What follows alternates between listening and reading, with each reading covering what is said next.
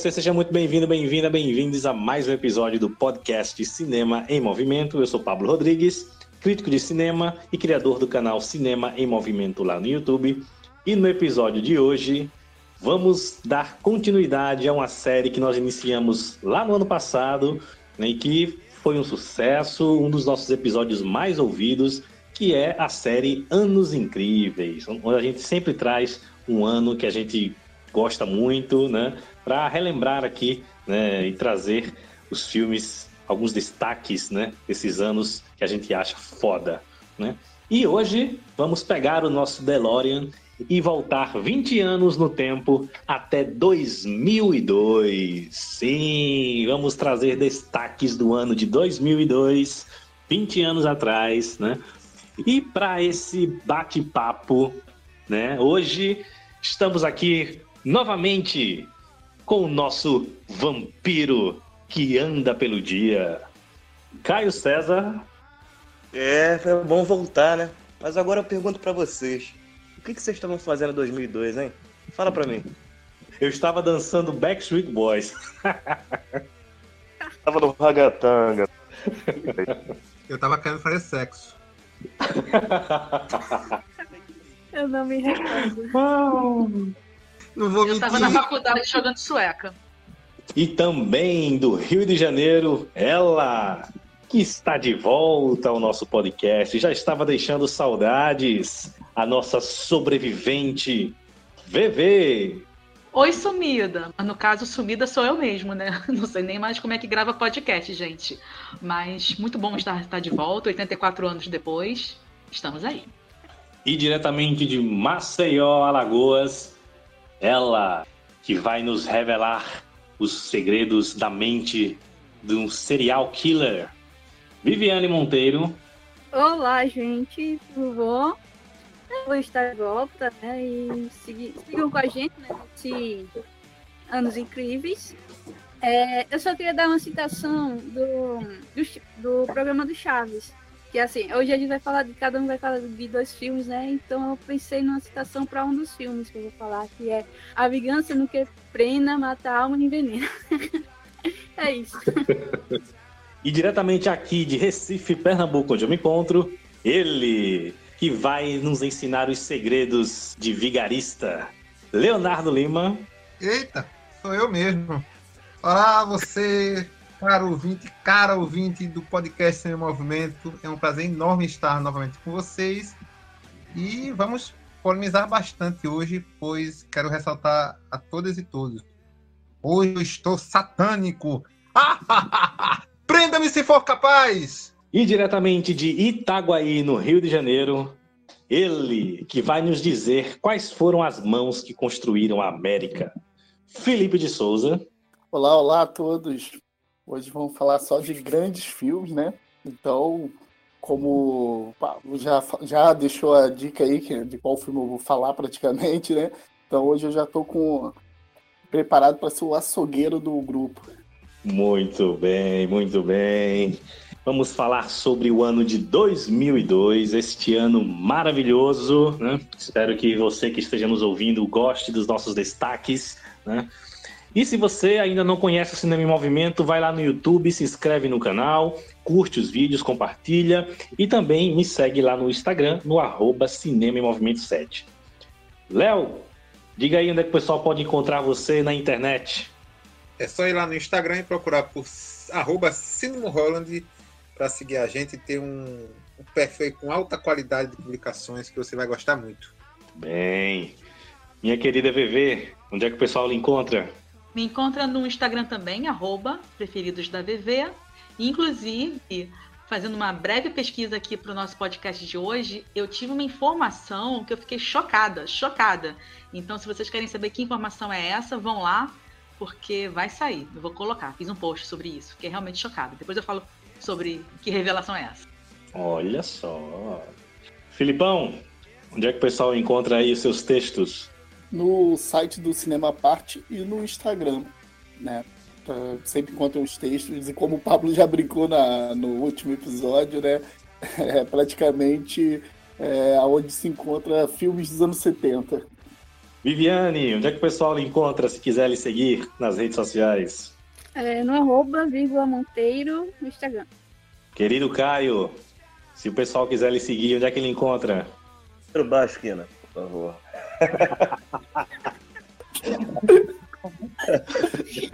O primeiro bar para essas quinas.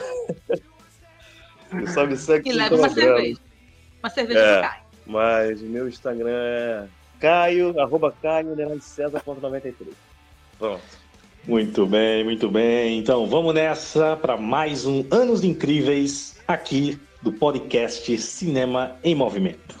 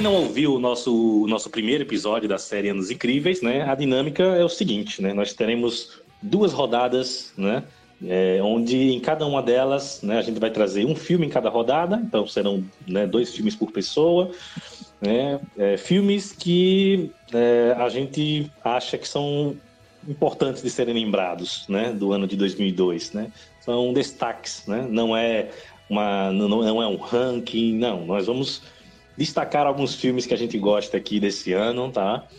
É, então vão ser duas rodadas né, de seis filmes cada, ok? Bom, iniciando aqui na nossa ordem pré-estabelecida, Leonardo, é contigo hoje, meu amigo. O que é que você traz aí primeiro, a sua primeira dica aí do ano de 2002? Responsabilidade grande, Pablo. Pablo. Porque 2002 é um ano especial da história do cinema e, como não poderia deixar de ser, também para o cinema nacional, cinema brasileiro. Muitas pessoas né, costumam lembrar daquele ano Cidade de Deus, né, que teve uma repercussão internacional muito grande, mas acabam esquecendo de outros filmes. E o filme que eu quero relembrar a vocês, caro ouvinte, caro ouvinte, é o primeiro longa-metragem do grande cineasta Karim Nuz, né, também é o primeiro grande filme assim, né, protagonizado pelo nosso querido Lázaro Ramos, é Madame Satã. Este mulato forte é do salgueiro, passear no tintoeiro era o seu esporte, já nasceu com sorte. E deste pirralho vive à custa do baralho, nunca viu trabalho. Quando tira samba é novidade, quer no morro ou na cidade. Ele sempre foi o bamba, as morenas do lugar vivem a se lamentar por saber que ele não quer se apaixonar por mulher.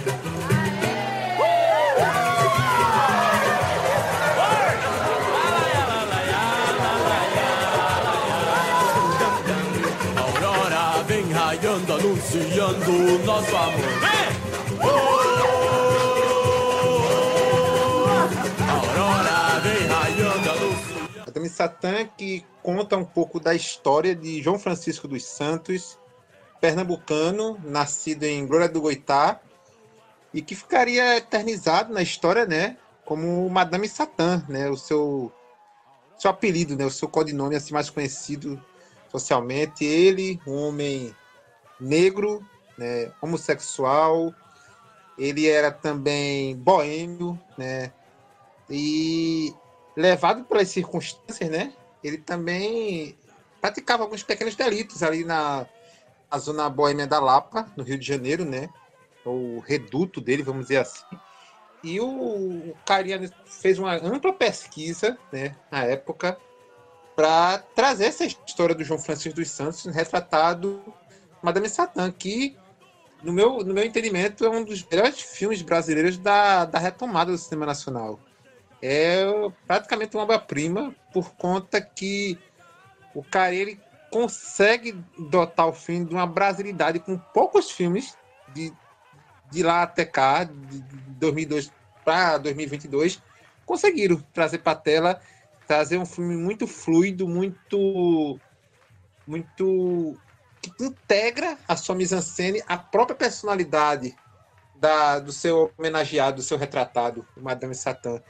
E é interessante que o filme ele, ele traz esse, essa etapa anterior da vida, né? O João Francisco ele não, ainda não, não era reconhecido ainda como Madame Satã, só posteriormente. Então o Karim traz esse, esse momento da vida dele nos anos 30 em que essa persona dele, do João Francisco, vai se mudando é, e a gente consegue, com planos muito, muito, muito próximos, planos muito fechados, close-ups, fazer com que o público mergulhe na, na própria alma de, daquele personagem.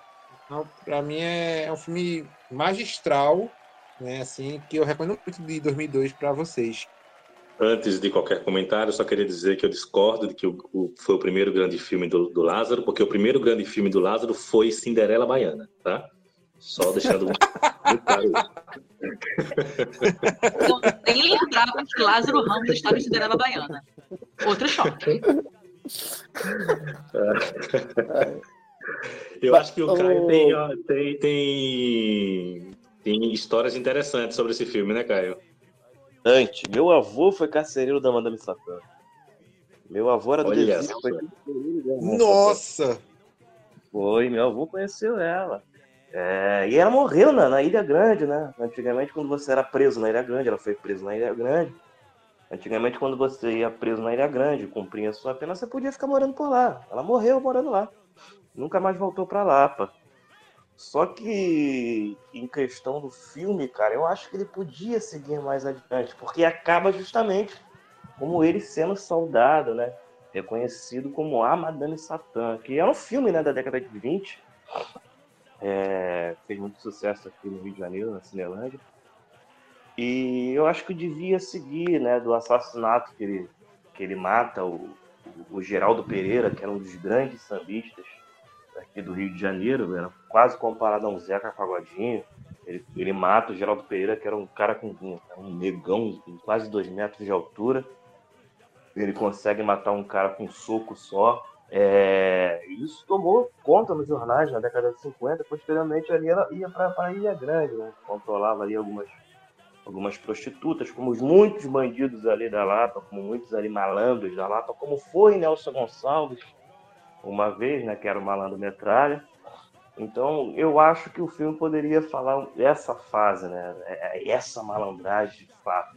Eu acho, eu acho que ele entra muito pouco, ele vai, ele vai dando ali mais espaço para os pequenos delitos da Madame Satã e ela se reconhecendo como Madame Satã, que não deixa de ser interessante, que não deixa de ser um filmaço, mas para quem se liga na história do samba, né, na história da malandragem, por você fica querendo ver aquilo, né? O assassinato de Geraldo Pereira, a ilha dela para Ilha Grande, né? Depois o estrelato, no, o estrelato não, o, o reconhecimento, a volta às mídias aí no final da década de 60, no começo da de 70. Então é, é, muito interessante. A figura da Madame Satã é uma figura muito presente na Lapa. Né? O primeiro grande está vestido a Lapa.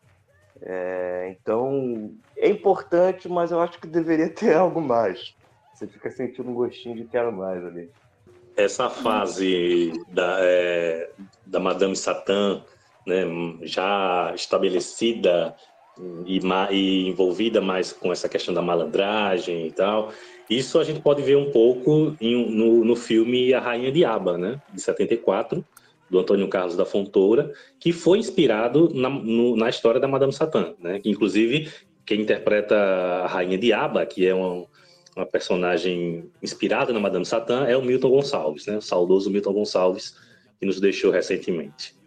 Só um parêntese aí que o Caio ficou falando muito de Ilha Grande, Ilha Grande. Quem não é do Rio de Janeiro pode não estar familiarizado, mas é uma ilha em Angra dos Reis, né, que tinha essa, esse presídio, mas o presídio não existe mais hoje e virou meio que um point da, do pessoal que gosta de acampar. E foi construído, inclusive, por comunistas. Logo depois do Estado Novo. Ele foi construído ali em Ilha Grande. E aí, o que, é que vocês acham de Madame Satã? É um ótimo filme. E lembrando que o, o nome ele extraiu de um, de um filme de 1932, né? É, também é título de Madame Satã. Eu sou suspeito para falar porque eu sempre gostei muito do filme. E revendo, eu adorei. Eu não sabia dessa informação que o, que o Léo trouxe, que é o primeiro longa do Carinha Nunes. Porque não parece, parece um filme de um diretor muito maduro e experiente, muito consciente das escolhas estéticas que ele está fazendo, né? É, eu, eu, gosto como a câmera, ela não, parece que ela não consegue entrar 100% naquele universo. Parece que ela está sempre perdida. Né? Até mesmo porque o Karim, é, é, ele é um diretor que não é, é carioca. Então ele, é, a câmera muitas vezes perde foco. É, é, a confusão ali da, da, da, da, daquela realidade marginalizada, onde a câmera parece estar tá, tá perdida, ela gira ali no meio, né? E, e como eu entendo até o, o, o que o Caio trouxe, né, da, da, da, essas informações extra filmes sobre a Madonna Satã que ele gostaria de ter sido colocado no filme, mas eu acho que não é a intenção mesmo do filme. A intenção do filme é trazer o que a gente não sabia, entendeu? As informações que a gente não sabia. Né? Não, não é o que se tornou da mídia. É, foi algo mais próximo do, do dia a dia. Né? Toca essa escolha de, de, de longos planos fechados, assim, é, é sempre interessante porque é, é, permite que a gente entenda um pouco mais aquela pessoa. Não, ali não é o filme sobre a, a, a o, o, mito Madame Satã, mas a pessoa. E o Lázaro Ramos, ele mata pau. Que atuação fabulosa. É, eu, eu gosto muito do filme, né? Ah, acho um filme muito bom, né? Gosto dessa escolha do, do, do Karim, de, que, é, dele com o Walter Carvalho, né? Que é o do, a fotografia do, é do Walter Carvalho, né? Então, né, já é top, né? Gosto dessa escolha de utilizar essa câmera, né, irregular, né, com planos irregulares, desfocados, que reflete muito da, da do caos, dessa vida caótica do personagem, né?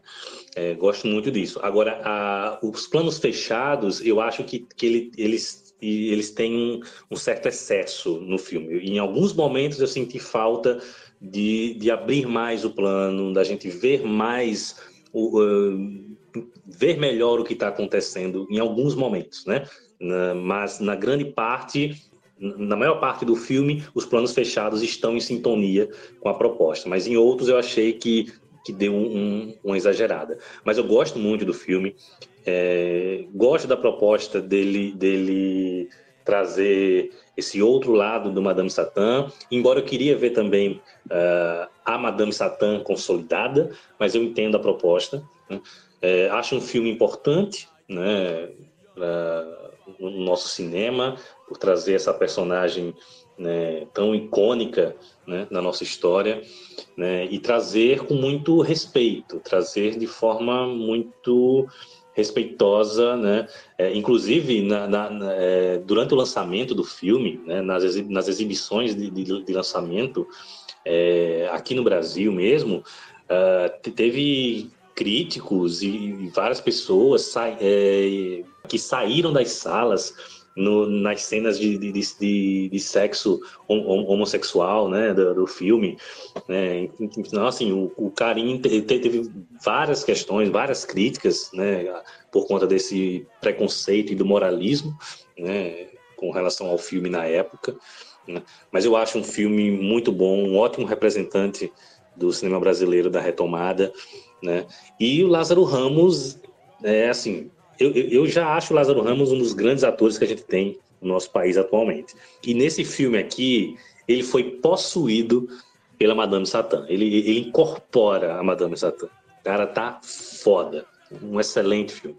E vale ressaltar a maneira simbólica como o Karim filma a, as ações, né, ali na da Madame Satã, na, na Lapa, né?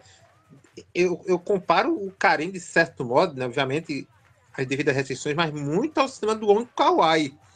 Porque o, Karim, o Karim, não sei se vocês perceberam, mas ele inúmeras vezes, inúmeras ao longo do filme, ele os planos são delimitados por uma porta. E a porta ela tem uma simbologia muito grande, porque a porta ela tanto serve como ponto de entrada como ponto de saída.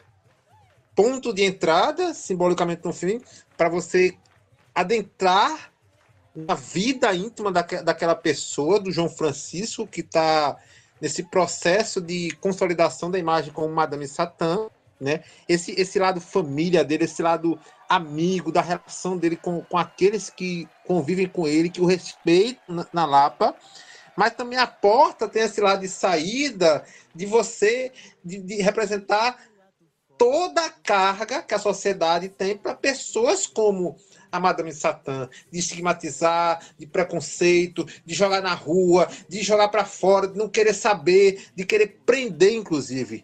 Então eu acho que o Carinha ele foi muito feliz na maneira a, a trazer a porta como esse, esse símbolo dessa identidade que constitui a, a, a personalidade do João Francisco dos Santos enquanto Madame Satã. Só para uma observação, o filme citado de 32 que, que a Madame Satã pegou o nome é do Celso Bidemilho. É, que esquecemos de falar isso. isso. Eu vi sim Madame Satã, mas eu vi em 2002. Eu lembro que eu vi no cinema eu fui com o pessoal da faculdade, eu gostei bastante. Realmente, essas cenas, né, são cenas bem tórridas de, de sexo, né? Que tem no filme, e realmente, na época, se falou muito, né? Por causa do moralismo, coisa e tal. Inclusive, tinha um colega meu, na, na sessão que a gente foi, né? Tipo assim, eu tava, assim, num grupo, sei lá, éramos bastante, sei lá, quase 10 pessoas. Eu tava numa ponta, ele tava na outra. Aí sabe quando vai, hey, ô, Vevê, esse filme é de ver? Aí ele falou aquela palavra feia, né? Eu falei assim, ué, é, você não tá vendo? Mas depois ele, ele evoluiu como pessoa, tá? Mas na época ele. Eu, eu lembro perfeitamente desse comentário que ele, que ele fez, porque essa característica do, do filme, assim, pesou muito para ele. Isso, isso eu lembro nitidamente até hoje. Agora, nossa querida VV. E aí, VV, o que é que você traz aí para iniciar o seu destaque de 2002? Olha, eu considerava esse filme, eu revi esse final de semana. Eu considerava esse filme até o final de semana como um dos melhores filmes de zumbis já realizados. E depois de rever o filme, eu permaneço com a mesma opinião. É um dos melhores filmes de zumbis já feitos, que é o Extermínio do Danny Boyle.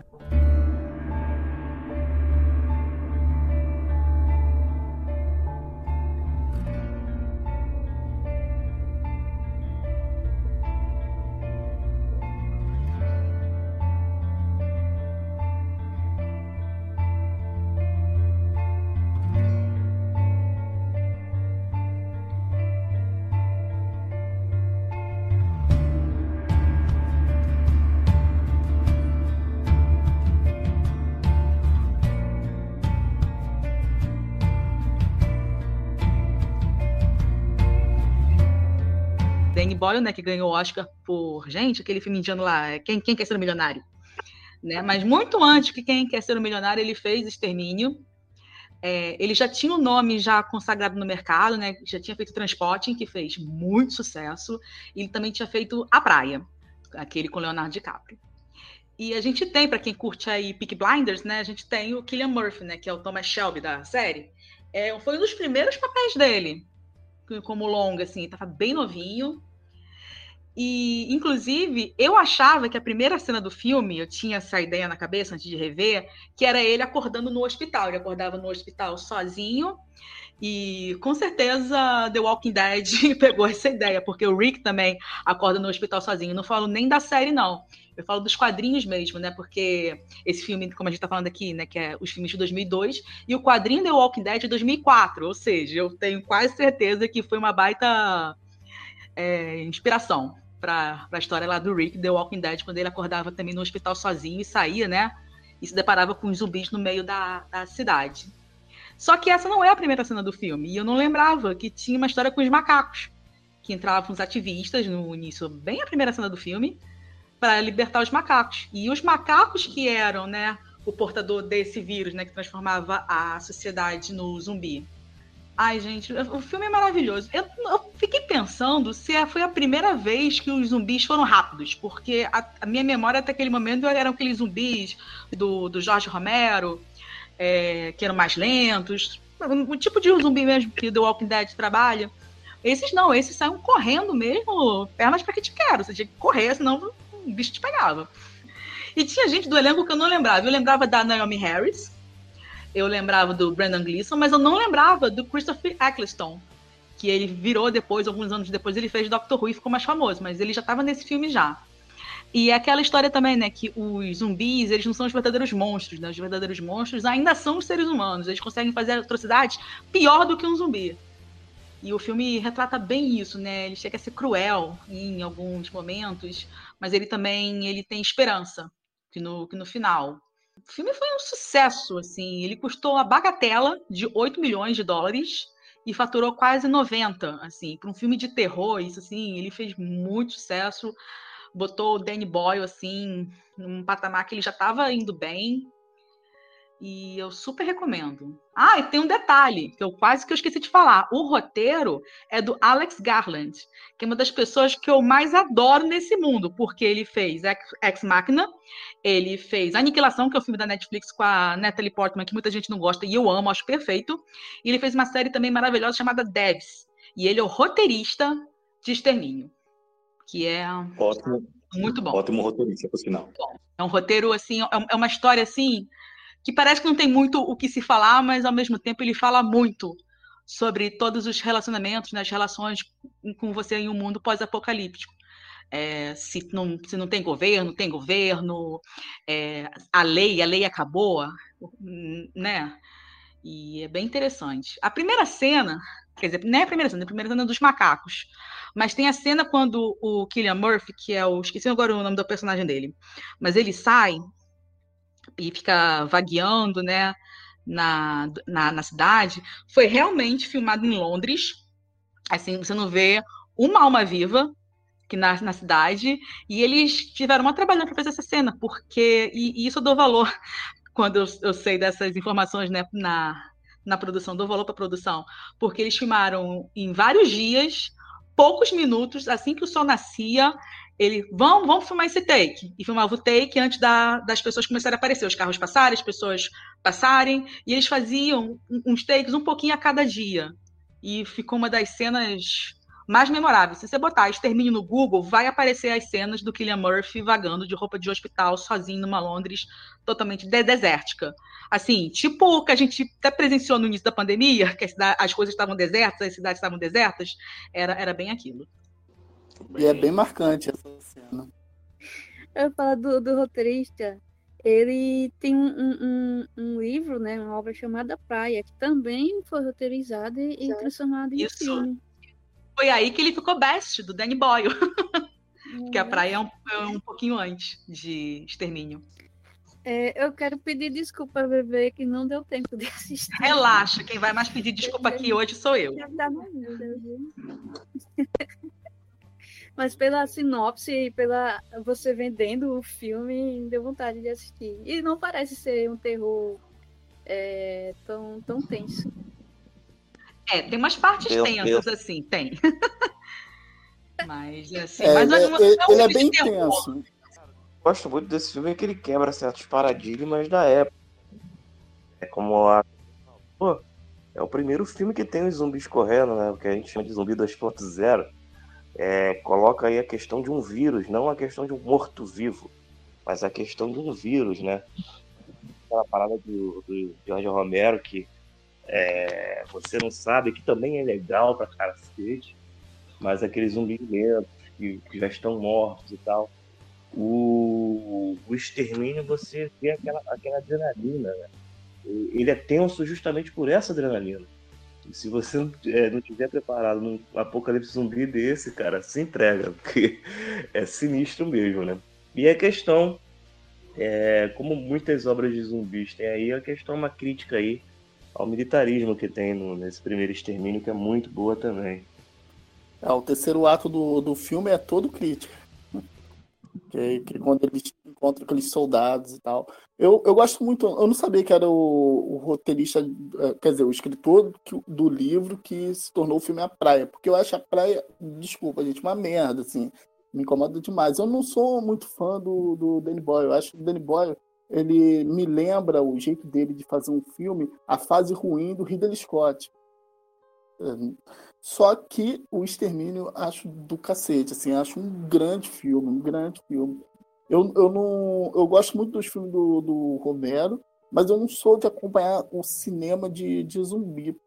É, muito porque é, alguns filmes repetem, né? O, fora, o, tirando o Romero, que ele sempre está avançando em algumas questões, a maioria dos filmes tem essa questão política, mas parece que só está repetindo, reciclando o discurso, né? Agora esse não, esse ele, ele é muito bom desde o do, da, da ambientação, né? Ainda mais agora que a gente passou pela pandemia, ver aquela, aquela, aquele início do filme dá um certo impacto. É, pô, eu acho um filmaço. E o Cillian Murphy também tá, tá, tá muito bem. Eu acho que é um dos primeiros filmes com ele, né? Eu gostei bastante da atuação dele. É, é, e ali ele tá fazendo um personagem diferente, né? Porque ele passou um tempo ali com aquela parceria do Nolan, que eu acho que ele, não, tá, não, não, precisava compor, ele precisou só comprou, compor o personagem no, no, primeiro Batman. O resto ele só repete, né? Até no A Origem eu acho ele bem genérico, mas deu para ver com outra direção ele consegue sair, né? Superar. Espero que esse retorno dele com o Nolan faça com que ele consiga entregar algo interessante de novo, né? Agora que ele vai ser o protagonista. Eu vou na contramão de vocês, viu? Eu detestei o filme. Odiei, pra ser sincero. eu teve momentos do filme que eu mais ri do que de qualquer outro sentimento com, com extermínio. Porque eu vejo o filme com a muito programático, sabe? Uma coisa muito certinha. Uma, é, um, é um mundo pós-apocalíptico muito, é, digamos, organizado, sabe? Eu não sinto que aquela Londres onde o personagem acorda no hospital e sai vagando pelas ruas acabou de, de, de, sofrer um processo rápido de evacuação, de, de mortos zumbis, né? Infectados por um vírus atacando e as pessoas têm que deixar. Não vejo. Então, acho. E fora que a, a mise-en-scène do, do Boyle, eu acho meio esquizofrênica, sabe? Ora ele filma, digamos, entre aspas, normal, ora ele filma com uma, uma, uma, uma imagem meio é, ruidosa, sabe? Uma imagem meio como fosse câmera amador, um, um documentário. Isso, sei lá, essa combinação eu acho meio trash, pra ser sincero, no filme. E, e fora ainda que tem a questão comercial, que o filme tem marketing pra cacete, viu? Eu nunca vi um filme, com tanto marketing como, como o Extermínio. Ah, eu, eu, eu, já gosto do filme. Eu acho, concordo com a, com a galera aí. Acho um filmaço. Assim, um filme de zumbis sensacional. Né? É um filme que consegue é, fazer muito com pouco, né? como a VV falou. Né? Tenso, né? consegue criar tensão muito bem. E diferente de você, Léo, eu já gosto dessa dessa, dessa câmera que você fala um, um tanto esquizofrênica, né? Eu acho que combina com, com, com a, proposta do filme, com a, com a atmosfera da, da, da do filme. Né? Até, até a própria câmera semi-documental, né? Ela, eu acho que ela vem em momentos certos. Né? Eu acho um, um filme muito eficiente. Só um parênteses que eu não sabia, eu só fui saber esse final de semana existe um final alternativo no, no pós-créditos. Eu não tinha ideia de. E eu vi esse, nesse final de semana. Então fica a dica aí para quem for assistir.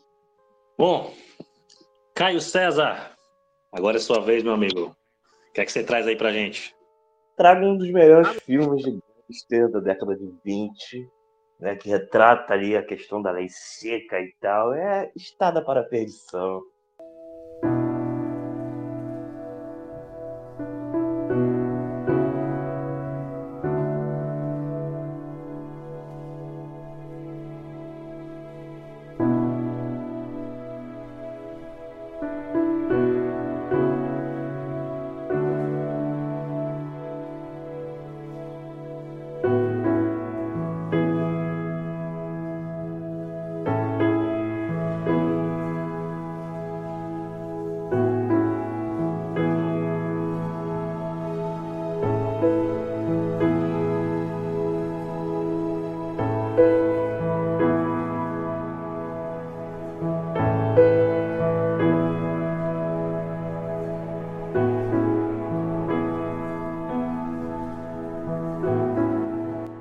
Protagonizada aí pelo Tom Hanks, né, tendo aí como vilão Daniel Craig antes do 007, viria a ser 007 uns aninhos depois aí.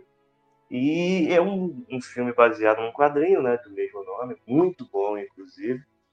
E é um filme, é, um noir, né, um noir road movie, né, que é a história de um braço direito de um gangster da década de 20, onde esse gangster tem uma relação muito forte de pai e filho com ele. Inclusive o chefe dessa gangue, né, mais coroinha, é o Paul Newman, né, que faz muito bem o papel. E Daniel Craig, como filho do, do, do gangster principal, ele sente ciúme dessa relação. Então ele aproveita aí a, a queda do, do seu pai na gangue para tomar o poder da, da criminalidade ali da área dele e cortar de vez o mal pela raiz. E esse mal é o Tom Hanks, né, cara? Esse filme é genial, é violento, é filosófico, é reflexivo, é uma história bonita, né? É uma, uma história muito violenta, né? Eu gosto bastante desse filme. Há muitos anos eu não vi esse filme e eu revi ele recentemente, né? Já tem um tempinho que a gente marcou esse programa aqui, então logo quando eu decidi que ia trazer esse filme, eu já parei logo para ver. E Estrada para a Perdição é um dos grandes filmes do Tom Hanks, é um dos grandes filmes no ar, é um dos grandes filmes de Ronald Movie. E é lindo, é um filme lindo. Assina embaixo. Filmaço, filmaço. Gosto muito. É um filme de máfia no ar do cacete, assim. Gosto demais de Estrada para a Perdição. Desde a primeira vez que eu vi, lá em 2002, já tinha gostado muito. E revendo agora para o podcast, né, o filme se manteve assim, né, muito bom, muito bom. Paul Newman, né, no seu último papel no cinema, né, é, foi o último papel dele, ele já estava até com alguns problemas de esquecimento e tal, foi o último papel dele. É, saudoso Paul Newman, um dos atores favoritos do Felipe, né? É, e eu acho um filme sensacional. Tom Hanks está maravilhoso, né? É um filme, como o Caio disse, um filme lindo, né? Um filme que tem um, é, é um filme sensível, né? Ele, ele é violento, né? Ele faz, ele traz todos os elementos que a gente quer ver num filme de máfia, né? É, mas ao mesmo tempo ele é um filme que tem uma, que tem uma sensibilidade grande, né? É, aquela relação entre pai e filho é muito bem explorada, né? É, ele consegue ser tão bom quanto a HQ, né, que também é muito boa. Né? Ah, é um filme sensacional, né? O Sam Mendes está tá dirigindo o filme muito bem. Né? A fotografia maravilhosa, maravilhosa. Né? É, enfim, só, só tenho elogios a esse filme, né? porque gosto muito. Sempre gostei e agora revendo o filme só fez crescer. Sem contar que Sam Mendes ia, ia dirigir Daniel Craig logo depois de um dos melhores filmes do 007, né? Que é o Skyfall. Exato. Eu gostei muito da parte inicial, da fotografia, é, que começa né, com um, o filho narrando um pouco sobre a história, contando um pouco sobre o pai, aquela, aquela visão dele ali, meio embaçada, é, olhando um lago, é o um mar. É bem instigante ele. E o Tom Hanks é, tá maravilhoso no filme.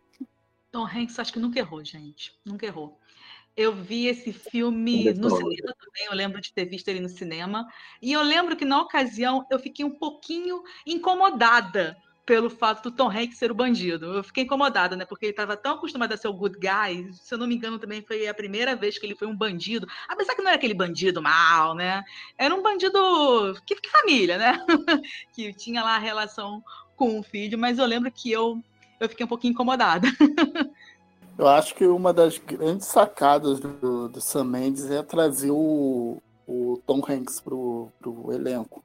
Porque ele, ele, ele faz com que a gente comece a gostar de um personagem que a gente sabe que é um filho da puta, um assassino. Um assassino da máfia ainda, né? Quantas pessoas inocentes ele já não matou? Mas a gente começa a, a gostar daquele personagem e faz todo sentido, já que a história é narrada pelos olhos do filho dele, entendeu?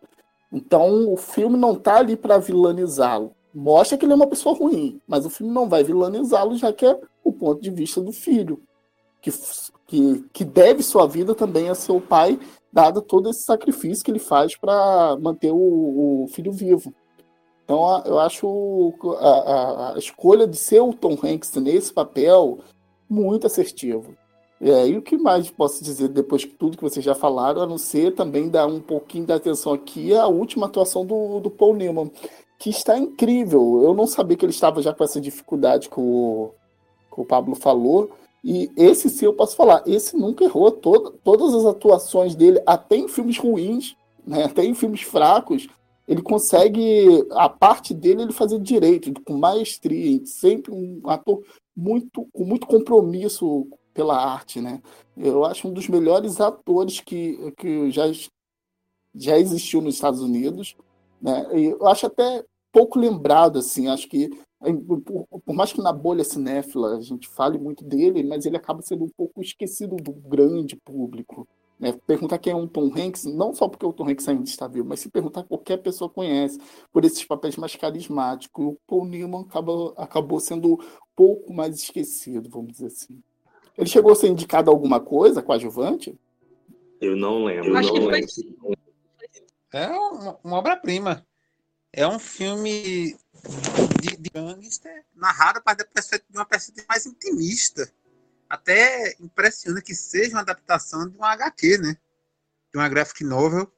Então, é um filme que, assim, ele, ele surpreende do início ao fim. E, e- e me chama muita atenção também ainda o fato de as melhores cenas dele serem à noite.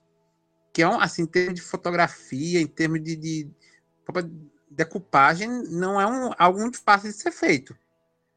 E ele trabalha muito bem com esse, esse, esse jogo de, de luzes e sombra, né? Tanto é que esse, esse, esse noir, que e é um noir contemporâneo, né? Não é um noir que soa antigo, demodê, mas é um noir bem contemporâneo que, que constrói essa, esse, esse, ambi- essa ambientação dos anos 50, eu acho que, né? Anos 40. E, e foi um filme foda. Incrível o filme. Enquanto isso, eu pesquisei aqui, o Paul Newman foi indicado sim ao, ao Oscar, né, por coadjuvante, mas não levou não. Mas o que levou, que todo mundo aqui falou muito bem, foi a fotografia. A fotografia ganhou esse ano aí. Merecidíssimo. Merecido.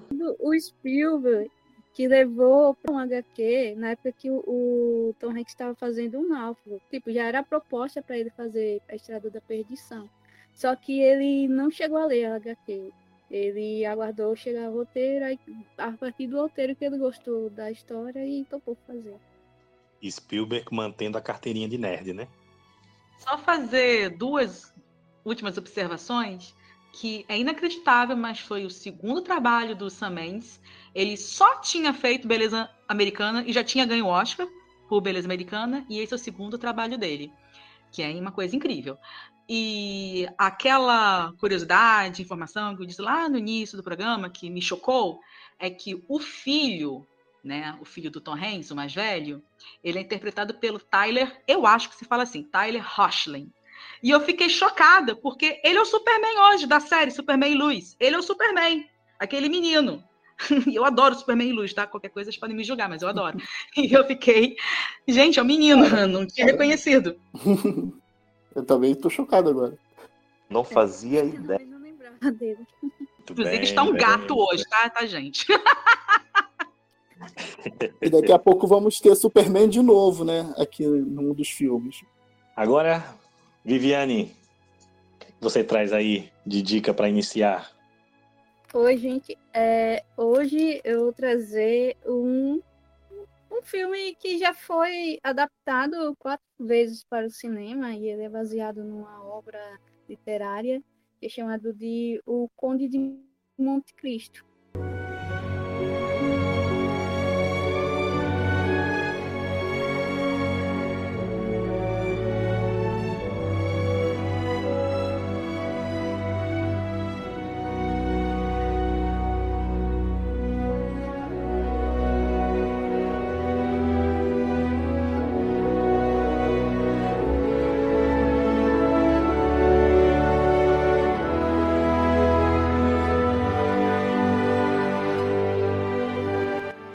Foi adaptado pela. Ele é um, li- um livro homônimo de mil- 1844. Aí teve a primeira adaptação em 1915. Aí, 15 anos depois, quase 15 anos depois, em 1934, fizeram novamente outra adaptação. Em 1975, insistiram em fazer uma nova adaptação. Aí chega 2002, é, alguém achou que tinha poucas adaptações sobre a obra e resolveu também fazer uma nova adaptação. Então, o filme de 2002 é estrelado pelo Jim Caviezel, que é o, o ator que faz o Jesus Cristo, de A Paixão de Cristo, do Mel Gibson. E entre os protagonistas também tem o, o Gil Prince, que ele é ele fez o filme Amnésia, o pessoal rego- recordando mais ou menos quem é cada personagem. E tem o queridíssimo Richard Harris, que ele fez o, o- a primeira versão do Alvo Dumbledore no Harry Potter. É, pronto, a história conta é, de um jovem que era muito inocente, muito ingênuo, chamado Edmund Dutt, é, que tem uma namorada, ele é marinheiro e tinha uma namorada, e o amigo dele, que era o. o, o- Aí agora deixa eu lembrar o nome dele, o personagem, não lembro agora. O amigo dele, o fura-olho, o tararico, estava de olho na namorada dele, então ele armou para que ele fosse preso e que ele pudesse ficar então com, com a, a namorada desse amigo. Então o Edmund é preso, ino- inocente, né? Ele é acusado de, de conspiração contra a coroa inglesa. E inglesa não, desculpe, francesa. Ele é preso. E passa anos preso, em média uns 13 anos preso. Lá nessa cadeia ele conhece um, um velho, que é um sábio, é, que é interpretado pelo o, o Richard Harris. E eles têm um plano para fugir dessa cadeia, que é um, uma ilha, uma prisão quase impossível de, de, de fugir. Só que o plano dá certo, só que algum, nem todos conseguem sair da, dessa ilha. E tem um tesouro, que o velho é, participou de algumas coisas ilegais na, na anti- antigamente, né? um- Anos, anos e anos antes de ser preso. E conta o segredo para ele onde está esse tesouro. Então ele sai da, da prisão, consegue fugir, encontra um, um, um marinheiro, uns, uns piratas né, nessa fuga, faz amizade com um, que se torna seu braço direito, e os dois juntos vão para para França para fazer a vingança, né? Se vingar daquele que o o traiu. E esse filme é interessante, assim, a, a história em si, apesar de ter sido contada tantas vezes, mas é, é uma forma, né, de para novas gerações, né, conhecer um pouco dessa obra. E é interessante que é o primeiro filme do do R. Carver, é, que ele era um moçoido, né, novinho nessa época, e só anos depois é que eu reconheci quem era ele, o nosso super-herói, é, homem, homem de aço, né, o, o Superman. É isso, e o filme é uma boa indicação, sabe, para é, toda a história, né, do, do Conde de Monte Cristo. Gosto, gosto do filme. Inclusive foi a primeira versão do, do Conde de Monte Cristo para o cinema que eu vi. Né? A história clássica do, do Alexander Dumas, né? É, e eu gosto do filme. né? Eu não acho um grande filme, mas eu, eu acho que ele se resolve bem. É uma aventura bem bacana. Assim, ele consegue né, ser bem eficiente na, na, na sua proposta. Né? É, o, o, o, elenco está muito bem, né? O Guy Pearce, o Jim Caviezel, antes da Paixão de Cristo, né? É, gosto do filme. Fazia muito tempo que eu tinha visto ele. Né? Continua sendo uma aventura muito boa, né? Eu, eu, eu tenho um sentimento dúbio sobre esse filme, porque é, eu particularmente acho uma das piores versões dessa história para o cinema. A pior é de 75, ó, tá vendo? Eu não sou um, tão fã assim da década de 70, não. A pior é de 75, acho lamentável. E a Vivi, a, Vivi esqueceu, a Vivi esqueceu de falar da versão da versão da década de 40. Se não me engano, é de 42. Ah, sim. É, boa também. Agora, o, o, o filme em si, ele me incomoda bastante, porque ele é um filme de aventura. Se ele não. Não ele é o, mais diferente dos outros, porque ele leva mais essa questão da aventura. Tem o exagero, né? Tipo, é muito ouro, né? Todo, quem já leu o livro sabe que não é, é um, se eu não me engano é um potezinho só. Mas é muito ouro que encontra, tem todo, todo um exagero. Ele chega de balão, cara. Ele chega de balão na, na, na, na, na festa lá que ele vai dar, né? Eu acho. Mas só que essa escala épica do que o diretor quer colocar, não sei, talvez por, por ser um diretor não, não tão talentoso, vamos dizer assim, ele nunca alcança visualmente isso, entendeu? Ele parece que é ser um grande filme, mas nunca é, entendeu? Eu não sei explicar o que aconteceu, mas, mas algo, algo sempre deixa o filme pela metade, né? Eu gosto do, da, do elenco, eu gosto de Caviezel, eu gosto do Guy Pearce, mas não, não é o melhor dos dois, assim, não é o melhor trabalho como ator dos dois, tá longe, principalmente do Guy Pearce, que eu acho um grande ator. Então o filme fica sempre na, naquela coisa que, sei lá, a, o ênfase que ele dá pro, pro, pro romance, né? Até uma das principais mudanças do, do, da adaptação, quanto o romance, quanto a questão do filho, assim, acho meio furado, acho desnecessário. Né? Para não dizer que o de 75 é todo uma bomba, a melhor coisa que tem é o final. O, o, o final não tem, o romance não, não vai para frente, acabou ali. Então, não, não tem essa de, depois de tudo que ele faz, né? Porque toda a vingança que ele faz, por mais que ele tenha motivos de, de é, algo o motivou com uma certa razão para fazer aquilo, a gente sabe que ele não é uma boa pessoa, né? Por, pela forma que ele agiu. Então, é, é, o final de 75 eu gosto mais e também tem mais a ver com o livro. Mas esse filme eu achei esquecível, assim, eu diria que se eu não tivesse visto de novo, eu iria esquecer. Eu acho uma aventura interessante, cara. Eu assisti esse filme na primeira vez na escola. Eu acho uma aventura interessante, sim. Não é a melhor versão do, do Conde de Monte Cristo, né? Mas vale a pena dar uma conferida, assim. A chegada dele de balão eu acho divertida pra cacete. Mas eu acredito que a melhor parte desse filme é na, é na prisão, cara. Eu acho a melhor parte desse filme. Inclusive, foi um dos últimos trabalhos também do, do Richard Harris. É, eu não li o livro, eu não vi nenhuma outra versão além dessa de 2002. Mas, em compensação, essa versão de 2002 eu vi mais de 10 vezes. E eu adoro esse filme. Eu achei. Nossa, realmente, a cena da, da prisão, para mim, é a melhor do filme.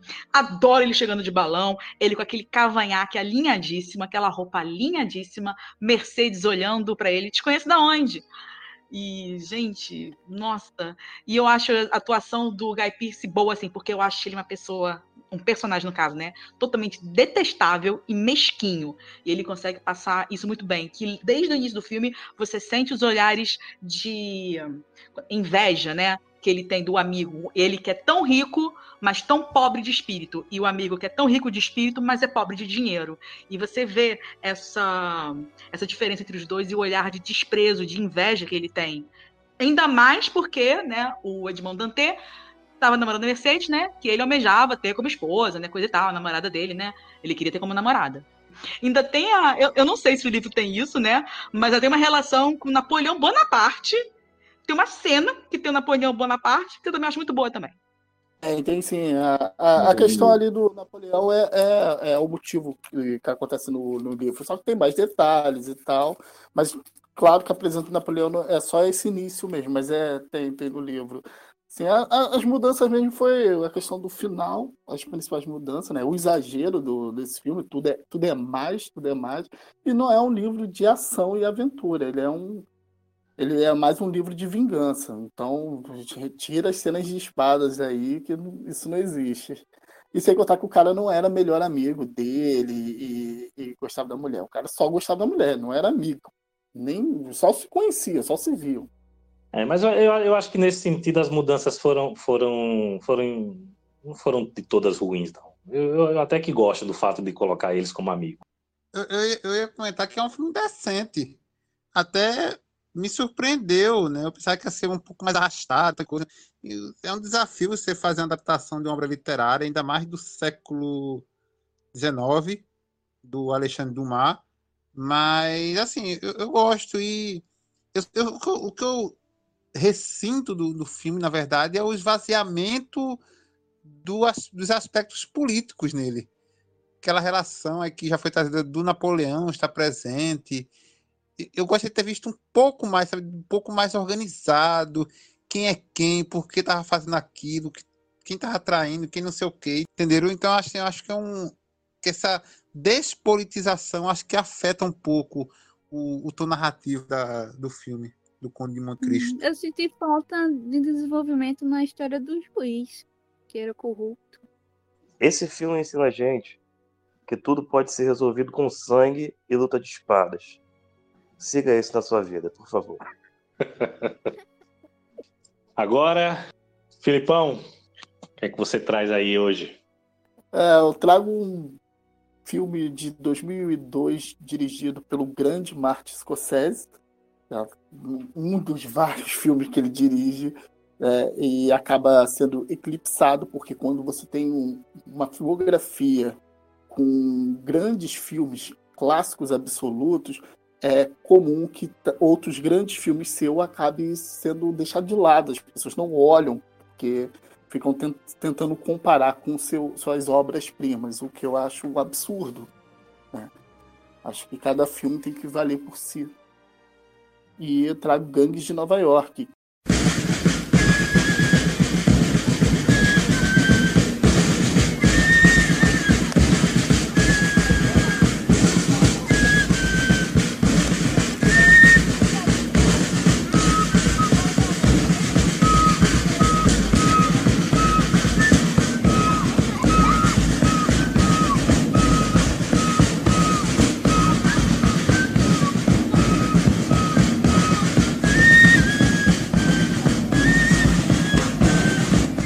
esse sim consegue ser um épico com todas as características de um grande épico. É um filme também de vingança, como o anterior, mas é uma coisa é, muito mais pessoal. É, é, lá também era, mas nesse caso ainda mais, né? Porque é a vingança de uma criança que viu seu pai sendo assassinado e é, é colocado para fora da cidade e volta depois de, um, de alguns anos para fazer sua vingança. Só que o mais interessante é a composição do, desse assassino, que é vivido pelo Danny DeLewis, porque o Scorsese ele, ele, ele cria um personagem fascinante, ao qual em muitos momentos consegue ter mais honra e valores do que o protagonista ao qual a gente está acompanhando fazendo até com que a gente fique até um pouco mais do lado dele, consegue entender aquele homem que cresceu na, naquela cidade, no meio daquele caos e violência, e até justificar em alguns momentos suas ações. Eu acho o Gangue de Nova York um dos melhores filmes do Scorsese em questão de construção, de época, o design de produção desse filme é incrível, incrível. Os detalhes do, do, do, do cenário, a, a, forma que ele recria né, em estúdio a, a, a Nova York, a, a, recente Nova York, né, ainda estava não, ainda não tinha nada daquilo que a gente conhece como símbolos da, da cidade, o contexto da guerra civil, que é bem colocado, né, o filme não é sobre, mas ela está em todo momento no, no filme a questão do, dos imigrantes, né? Os Estados Unidos é formado por imigrantes. O, o, americano mesmo, o estadunidense mesmo, são os índios. Né? Então todos ali são imigrantes. Né? To, e ainda assim existem alguns que se acreditam que, que são nativos daquele país. É, é um absurdo, né? No, no filme, né? Então, eles poderiam estar se ajudando ao invés de estar brigando, né? E também os Scorsese conseguem fazer comentários políticos para um filme que eu sei que a produção é anterior, ele já ele tinha, teve contato com o livro na década de 90, queria fazer há muito tempo, conseguiu sair só em 2002, mas ele tem a essência do clima do 11 de setembro. É quase que o, o Scorsese trouxe aquilo pro, pro filme, né? Até, até a, essas discussões de, de preconceito mesmo estão contidas no filme. Eu acho fascinante. Eu tenho um probleminha aqui e ali com uma escolha de uma atriz que é horrível, que é a Cameron Diaz, e, e não dá, ela tá ruim também nesse filme. É até difícil uma pessoa atuando ruim no filme de Scorsese, mas temos esse caso. E a montagem, que é um pouquinho prejudicada, pelo menos no início, já que o longa teria um tempo muito maior. Né? E acabou não tendo, ele chega quase a ter três horas, mas o Scorsese tem, tinha um corte inicial de quatro horas. Então, algumas passagens a gente percebe que está acelerando ali na montagem e, e realmente deixa um pouquinho confuso o início do filme. Mas nada disso tira o mérito do Scorsese, né? E esse aqui é um dos filmes mais injustiçados da história na, em questão de Oscar, né? Porque ele, ele, se eu não me engano, ele teve 11 indicações e não ganhou nenhuma. E se repetiu com o Scorsese novamente em 2020, né? Com o Irlandês, que também teve, não ganhou nenhuma das indicações que ele, ele teve. Era um dos filmes que mais tinha indicação naquele ano. Bom, como eu sou um fã número um do Scorsese, então eu vou, eu vou, eu vou me segurar aqui, ficar por último e ouvir vocês aí. Eu vou concordar muito com, com o Felipe sobre Gangues de Nova York, obra-prima do mestre Scorsese. Que filme incrível! Eu já era fã na primeira vez que eu assisti nessa revisão. Meu Deus, dos melhores de Scorsese. E, e, eu gosto muito porque o Scorsese ele trabalha nesse, nessa questão da montagem com a pegada pop. É, pop. O Guns ele tem uma montagem pop. Você sente aqueles personagens, aqueles, aqueles líderes das gangues quase como fossem líderes de gangues contemporâneas. E não é à toa o filme, quando é, o filme se passa na metade, historicamente falando, né? Ele se situa ali na, met na metade do século XIX, 1860, por ali, em Nova York, cidade crescendo e coisa. Mas o Scorsese ele monta é, a, a questão mais dramatúrgica como se eles fossem líderes de gangues contemporâneas da Nova York do, dos próprios século 21. Não à toa o filme foi produzido, o filme foi lançado em 2002, há 20 anos, e era uma época que é, é, preponderava em Nova York, na cidade, a política do, da tolerância zero. De, de, de, você retomar a cidade, de tirar do caos, da violência que a cidade havia mergulhado algumas décadas antes. Então, acho que os Scorsese, não sei se conscientemente ou não, mas ele traça um paralelo muito importante com essa, com essa contemporaneidade nova-iorquina e isso se reflete na, na montagem do filme. Eu, contrário do Felipe, eu gosto muito do início é quase, é quase como se fosse uma linguagem de, de HQs, de certo modo, que o Scorsese traz ali e transforma em figuras mesmo lendárias, mitos da, da, da, dessa, desse submundo, desse mundo do crime em uma Nova York cada vez mais crescente. É dos meus favoritos do, do, do Scorsese, Gangue do Nova York. Gente já comentei outras vezes com vocês. É dos filmes deles que eu mais assisti. assisti. É, e, nossa, é incrível. Realmente, só, só a parte da cronologia é que é o ponto mais fraco do filme. Mas a produção, figurino, figurino, assim, a, a separação de uma grande para outra, os detalhes, né? É, a, a, participação do Ian Nelson, que é muito rápida, mas também foi, foi bastante marcante. É, todo o trabalho né, de, de produção, de, de, de de cenografia, né? É, o filme ele só teve assim só teve só um efeito especial computadorizado que foi o elefantezinho que eles não conseguiram um, um domador né alguém que pudesse colocar um elefante no set e fazer o que eles queriam então o escocês escocês desculpa escocês teve que recorrer a um amigo para que conseguisse fazer um elefante e colocar no set. E esse amigo foi o Jorge Lucas. O Jorge Lucas teve uma participação aí no filme. Leonardo DiCaprio, não tenho o que dizer, né? É uma atuação muito marcante dele. E o Daniel, Daniel, ele, nossa, é, é acho que o filme é, é mesmo tendo o Leonardo DiCaprio sendo o, o, o o que tá indo pra se vingar, né? O principal, coisa e tal, mas o Daniel parece que rouba toda a, a, a cena quando aparece. Que é, é, é uma pessoa puta de, uma, de um ator, né? Eu gosto muito dele. Desde meu pé esquerdo, é, eu gosto demais desse ator. Mesmo ele tendo feito Lincoln, eu não gostei muito, mas o restante dos filmes dele eu gosto demais. É, é isso. Desde Nova York é um puta filme do, do, do Scorsese. Assim, pra mim é dos melhores mesmo. Concordo muito com a Vivi, cara. O, Daniel Deleuze, ele, é a melhor coisa do filme pra mim. Sabe por quê?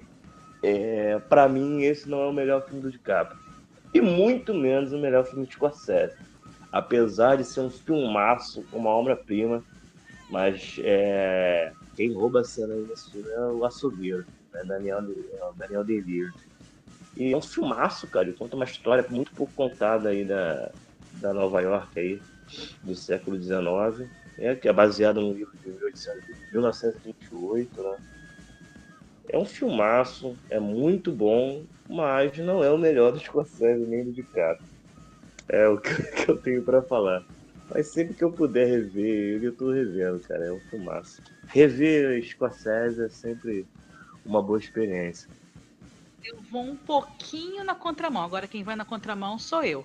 Acho ruim? Muito longe. Não é um filme ruim. Mas ele não é o meu filme preferido do Scorsese. Eu acho bom. Infelizmente eu não consegui rever, queria ter revisto aqui para a gravação. O que eu lembro e concordo, a ambientação é nota 10, nota 1000. É, Daniel Day-Lewis também é outro que nunca errou né? E ele é incrível, né? Porque ele é exagerado, ele tem uma figura até um pouco cartunesca, mas ele é totalmente verossímil e, e passa aquele senso que é um homem perigoso. E ele arrebenta. É, é uma história muito interessante, ambientada né, em 1840, toda aquela ambientação, as casas, o figurino, nossa, é tudo é suja, né? Uma Nova York muito suja é, tanto na parte da, da cidade quanto da parte que da, das pessoas, toda essa questão da vingança. Agora, realmente, a Cameron Diaz, ela é péssima nesse filme. É, e eu ouso dizer que nem o Leonardo DiCaprio eu acho bom nesse filme, não. E a química entre os dois me tirou demais do filme. Eu não consigo gostar, assim, amar. Não vou dizer que eu não gosto, eu acho um bom filme. Mas eu não consigo amar, não, não tá no meu top 10 do Scorsese, se não tá nem no meu top 20. Mas por causa. O Leonardo DiCaprio, qualquer Cameron Dias, não, eu não compro. Eu não consigo não, comprar. É, apesar de amar o Daniel Day-Lewis, ele tá incrível, mas ainda assim, quando vai pro outro núcleo, eu não consigo. Eu também não consigo. Eu sou fã do Scorsese, todo mundo sabe, né? Gosto muito de Gangues. Não entendo por que, que o filme é tão subestimado, por que, que ele dividiu tanto a crítica na época do seu lançamento. Criticaram a estilização do filme, essa estilização que o Léo trouxe aí com relação à montagem, essa coisa um tanto, um tanto moderna, né? É, isso foi alvo de críticas na época. Até a violência do filme foi criticada, né? Como se é um filme do Scorsese, porra, né? É, inclusive o livro, né? É, é no livro, a, a, as histórias contadas ali de como era a, aquele contexto mostra, é, mostra que ele era ainda mais violento do que o que a gente vê no filme. Né? É, eu acho um filmaço.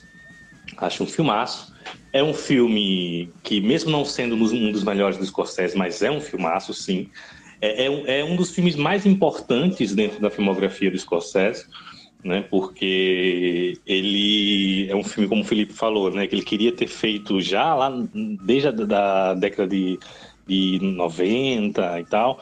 Né? É um filme que é muito importante dentro da filmografia dele, principalmente no estudo que o Scorsese sempre fez sobre a, a, sociedade americana, sobre Nova York, né, sobre a máfia, porque eu considero Gangues de Nova York um filme de máfia de época do Scorsese, né? É, então ele vai investigar as origens, né, da, daquelas contradições da sociedade americana, né? É um filme que tematicamente ocupa um lugar muito, muito, muito simbólico na filmografia do Scorsese. Né? É um filme muito caro para ele, né? É, agora, acho que o filme consegue se, se sair muito bem na, na, sua contextualização, na sua reconstrução de época, né? O problema mesmo que eu vejo é com relação a os protagonistas, né? O Leonardo DiCaprio e, a, e, o casal principal ali, né? Eu gosto do Leonardo DiCaprio aqui. É um dos primeiros filmes que eu gostei da atuação dele. A Cameron Diaz realmente não, não tem como, né? E o filme é do Daniel Day-Lewis, né? Ele é uma força da natureza, né? Tá excelente, né? É, mas o que me incomoda né, não é nem tanto as atuações, mas sim que a, a, a, a trama principal, né? Do, do, Leonardo DiCaprio ali, ela chega a ser um pouco clichê. Né? Ela chega a ser uma trama previsível, né? o que é algo é, que é, é, até estranho de ver num filme do Scorsese. Né? Então, o filme consegue ser mais interessante na sua contextualização, em todo o entorno dos personagens, né? A, o, as questões políticas, todo o contexto que é mostrado ali, né, a, tudo aquilo ali é muito mais interessante do que a trama principal da vingança. Né? Então, é, isso é o que, é o que é, me incomoda no filme, né? É, mas acho um filme tecnicamente impecável. Tem um dos melhores planos sequências da carreira do Scorsese, que é aquele que acompanha os imigrantes chegando né, no, no, navio e ao mesmo tempo saindo, se alistando para a guerra e voltando nos caixões, né? Eu acho esse plano sequência genial, né? É, e é um filme sensacional, sensacional. Concordo com o Felipe quanto a, a questão da montagem ser prejudicada um pouco por conta do corte do filme, né? É, só que diferente de, de, de, tu, Felipe, eu sinto é, uma aceleração na, no, no, desenvolvimento né, da, da trama mais para terceiro, pro, pro, metade do filme. Ali perto do terceiro ato é que eu sinto que a coisa dá uma acelerada. Né? É, mas é um filme sensacional, um filme assim que, como o Felipe disse, né, em, em, comparação à, à, filmografia riquíssima do Scorsese, né, é um filme menor, mas é, em comparação ao que a gente tem na, na, grande maioria dos filmes por aí, é um puta filme, é um filmaço. Eu gosto muito de Gangues.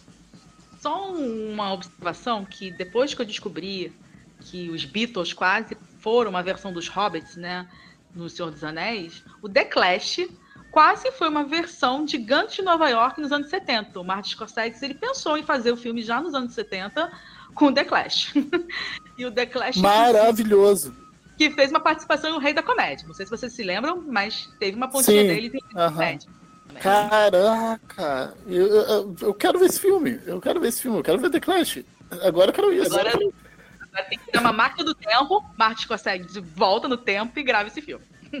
Cadê o Delório? Puta. Cadê o Delório? Cadê? Cadê, cara? Agora você me deixou com um filme na cabeça que eu quero ver. O dos Beatles ninguém queria ver. Agora é minha vez. E, para iniciar né, a minha primeira rodada, Hoje eu vou trazer um dos melhores filmes do subgênero Uxia. Eu estou falando de Herói,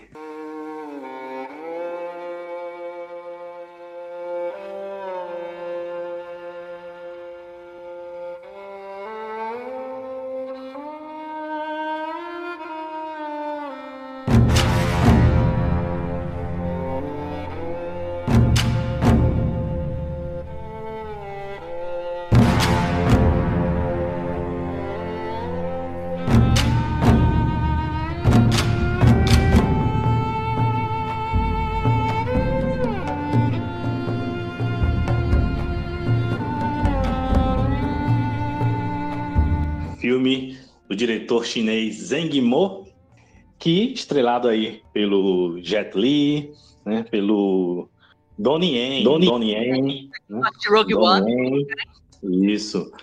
É, Herói é um filme que me impactou muito desde a primeira vez que eu vi. Eu fiquei embasbacado, assim, na primeira vez que eu assisti ele. Ele chegou aqui no Brasil atrasado, chegou em 2004, né? Mas ele é de 2002. E é um filme incrível, incrível, né? É, é, e para mim é um dos melhores né, Uxias né, que eu já vi, né? Que é esse gênero, né? Da, e subgênero do, do, dos filmes de, de artes marciais, né? Que, que tem essa coisa de, ser, de serem filmes com essa pegada mais fantasiosa até, mais poética, né? É, e o Herói traz muito isso. Né? Eu acho um dos filmes mais belos né, das últimas décadas aí que a gente teve, né? É um filme que a cada frame, a cada plano dele parece uma, uma pintura, né? A fotografia desse filme é perfeita, né? maravilhosa, né? E é um filme que poderia muito bem cair na é, na armadilha dessa perfeição, né? Dessa fotografia, né? Dessa perfeição da técnica, né? Que ele não é só impecável na sua fotografia, mas na sua, no seu design de produção, os figurinos, né? Visualmente é um filme belíssimo, né? E ele poderia cair na armadilha, né? Com essa, com essa beleza toda, poderia soar algo artificial, poderia soar algo, né? De tão, de tão perfeito, né? Poderia soar como algo, né? Irreal, digamos assim, não verossímil, né? Mas por ele ser um, um filme de uxia, né? Por ele ter esse tom mais poético, né, mais fantasioso, né, onde ele não tem, onde ele não é realista, né, não é um filme realista. As pessoas voam quando lutam, né. Então é, é, é, é uma história contada pelo olhar poético, né. Então por ele ser dentro desse universo, né, essa estética dele casa muito bem e acaba evitando essa armadilha.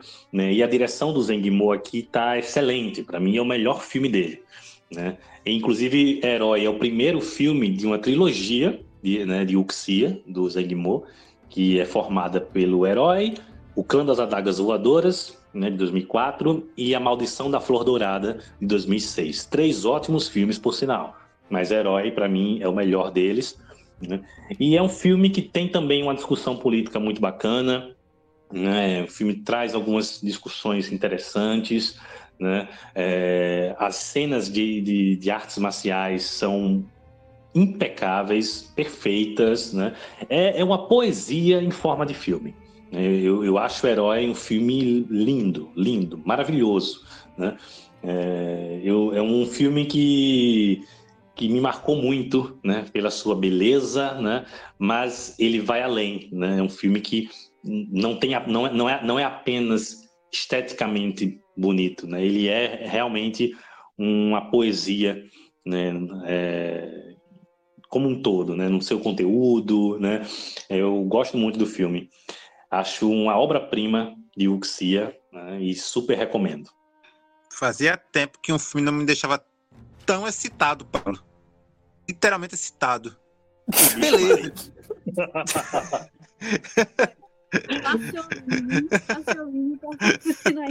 reverberando, Que, que coisa magnífica.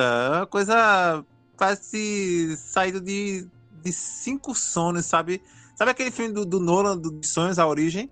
Pronto, pega aquele filme, multiplique por cinco e mergulhe na sua cabeça, implante faça uma inserção e é, é, é, herói. Que coisa. E assim, não tem palavra para definir a maneira como o design de produção, o uso das, das cores, né? a partir do princípio do, do efeito Rashomon.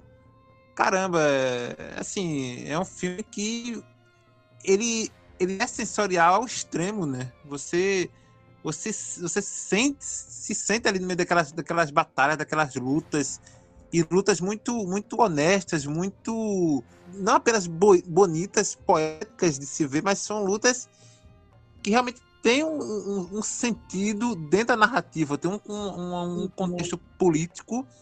Até fiquei pensando na, na história da, da China com Taiwan, com, com, enfim, com, com Hong Kong, com, com Tibete, e apesar de algumas discordâncias, que eu não vou entrar no caso aqui, mas eu, eu, eu, eu consigo ver com outros olhos, sabe, a questão do que o filme propõe a partir de uma própria contextualização histórica da emergência da cena enquanto, enquanto reino, né? Enquanto reino unificado e pacificado. E, e é interessante porque é um filme que é, eu lembro muito dele por cores, né? Porque cada, cada sequência dele, cada cena tem uma cor predominante, né? Então, é interessante. Inclusive, eu, eu, é, eu acho belíssimo aquela cena da luta no lago, né? Que foi uma dificuldade tremenda para gravar, porque o lago ele ficava né, com aquela água parada ali, parecendo um, um, um espelho, né? É, era apenas por algumas horas no dia né, que eles tinham para filmar com o lago daquele jeito, né? E ficou uma maravilha. É, esse efeito só durava duas horas, tipo, era de 10 horas da manhã. No caso, eles acordavam às 5 a produção, 5 horas da manhã, e passavam até as próximas horas, até 10 horas, arrumando o, o set, né, o local da filmagem. E foi durante uma semana eles tentando filmar. Então a cena durou, durou dias. Eles tentando pegar esse exato momento dessas duas horas que era possível ter a perfeição lá do lado. É, eu, eu considero Herói um dos filmes mais bonitos que eu já vi na vida. É lindo, como você falou, é uma poesia. E essa poesia, ela está em, em todas as camadas do filme, vamos dizer assim. A, as atuações, né, o, o roteiro, a, a, o próprio diálogo já são carregados de, de uma dramaticidade poética, ao qual depois tudo isso é tratado através da imagem mesmo, a fotografia, o design de produção, o figurino. Então é, é de uma beleza que eu, é incrível. Eu, eu, tive contato a primeira vez com esse filme, apesar que um amigo meu sempre falava desse filme, que ele gostava muito. E, só que eu não, não sou muito fã de artes marciais e tal. Né? Depois eu, vou até falar uma curiosidade.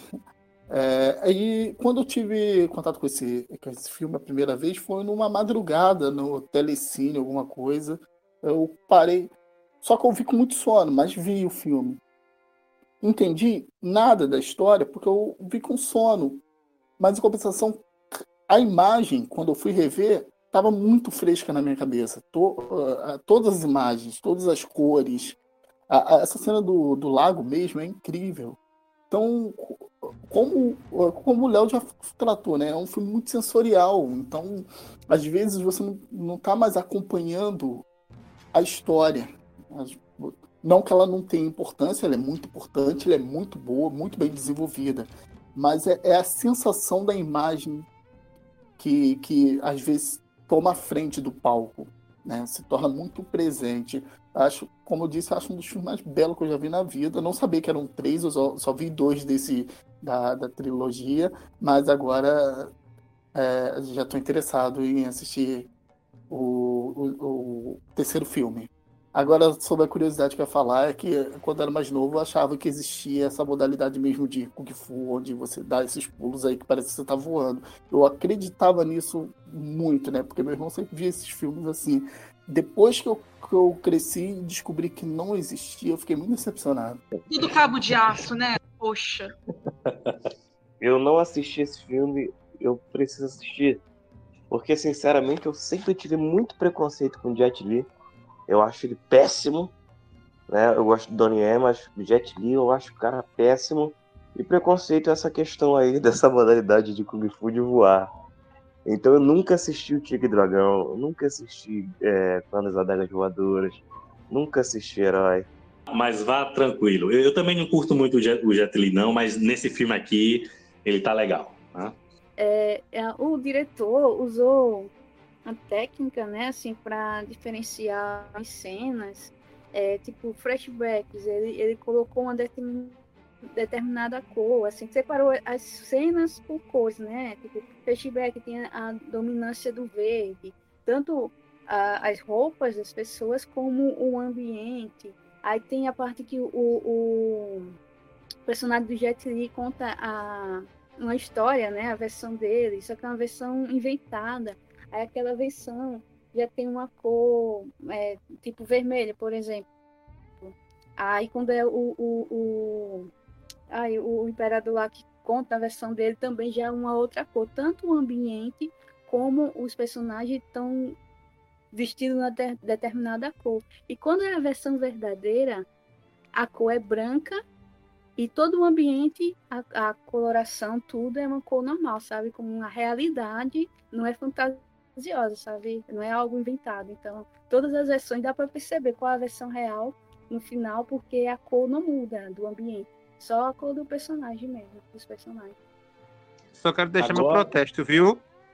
Ah, Só quero deixar meu protesto porque o Pablo não citou o deuso Tony Leung Tony fazendo Leung. espada quebrada. sim, sim, sim. E, e não, não só ele, né? A gente não tem só ele no filme, né? Tem as, as duas maravilhosas que também estavam lá em O Tigre e o Dragão. Jan- Jang Ji e a Meg Cheung, Isso, exatamente. as duas atrizes. Prin- Principalmente a, Meg, que eu gosto muito dela. I am so high, I can hear heaven.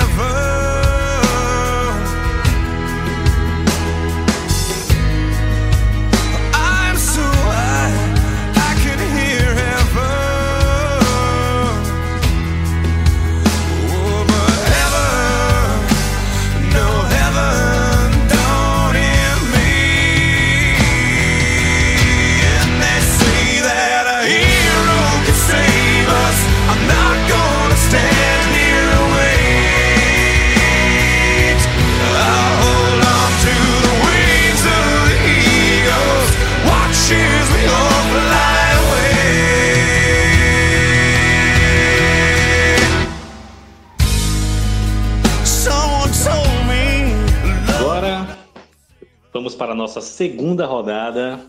né? Mais seis filmes aí pra gente comentar. E, Léo, tá contigo novamente a bola. Qual é o seu segundo filme de Eita. hoje? Já eu, né? De novo, né? Caramba, o Santo passou. Tá, tá bom o negócio hoje. Bem, vamos. eu- o que eu vou falar agora é o filme de um dos meus diretores favoritos, né? O Spielberg, Steven Spielberg, que fez o, o maravilhoso, né, lá em 2002, Prenda-me se for capaz.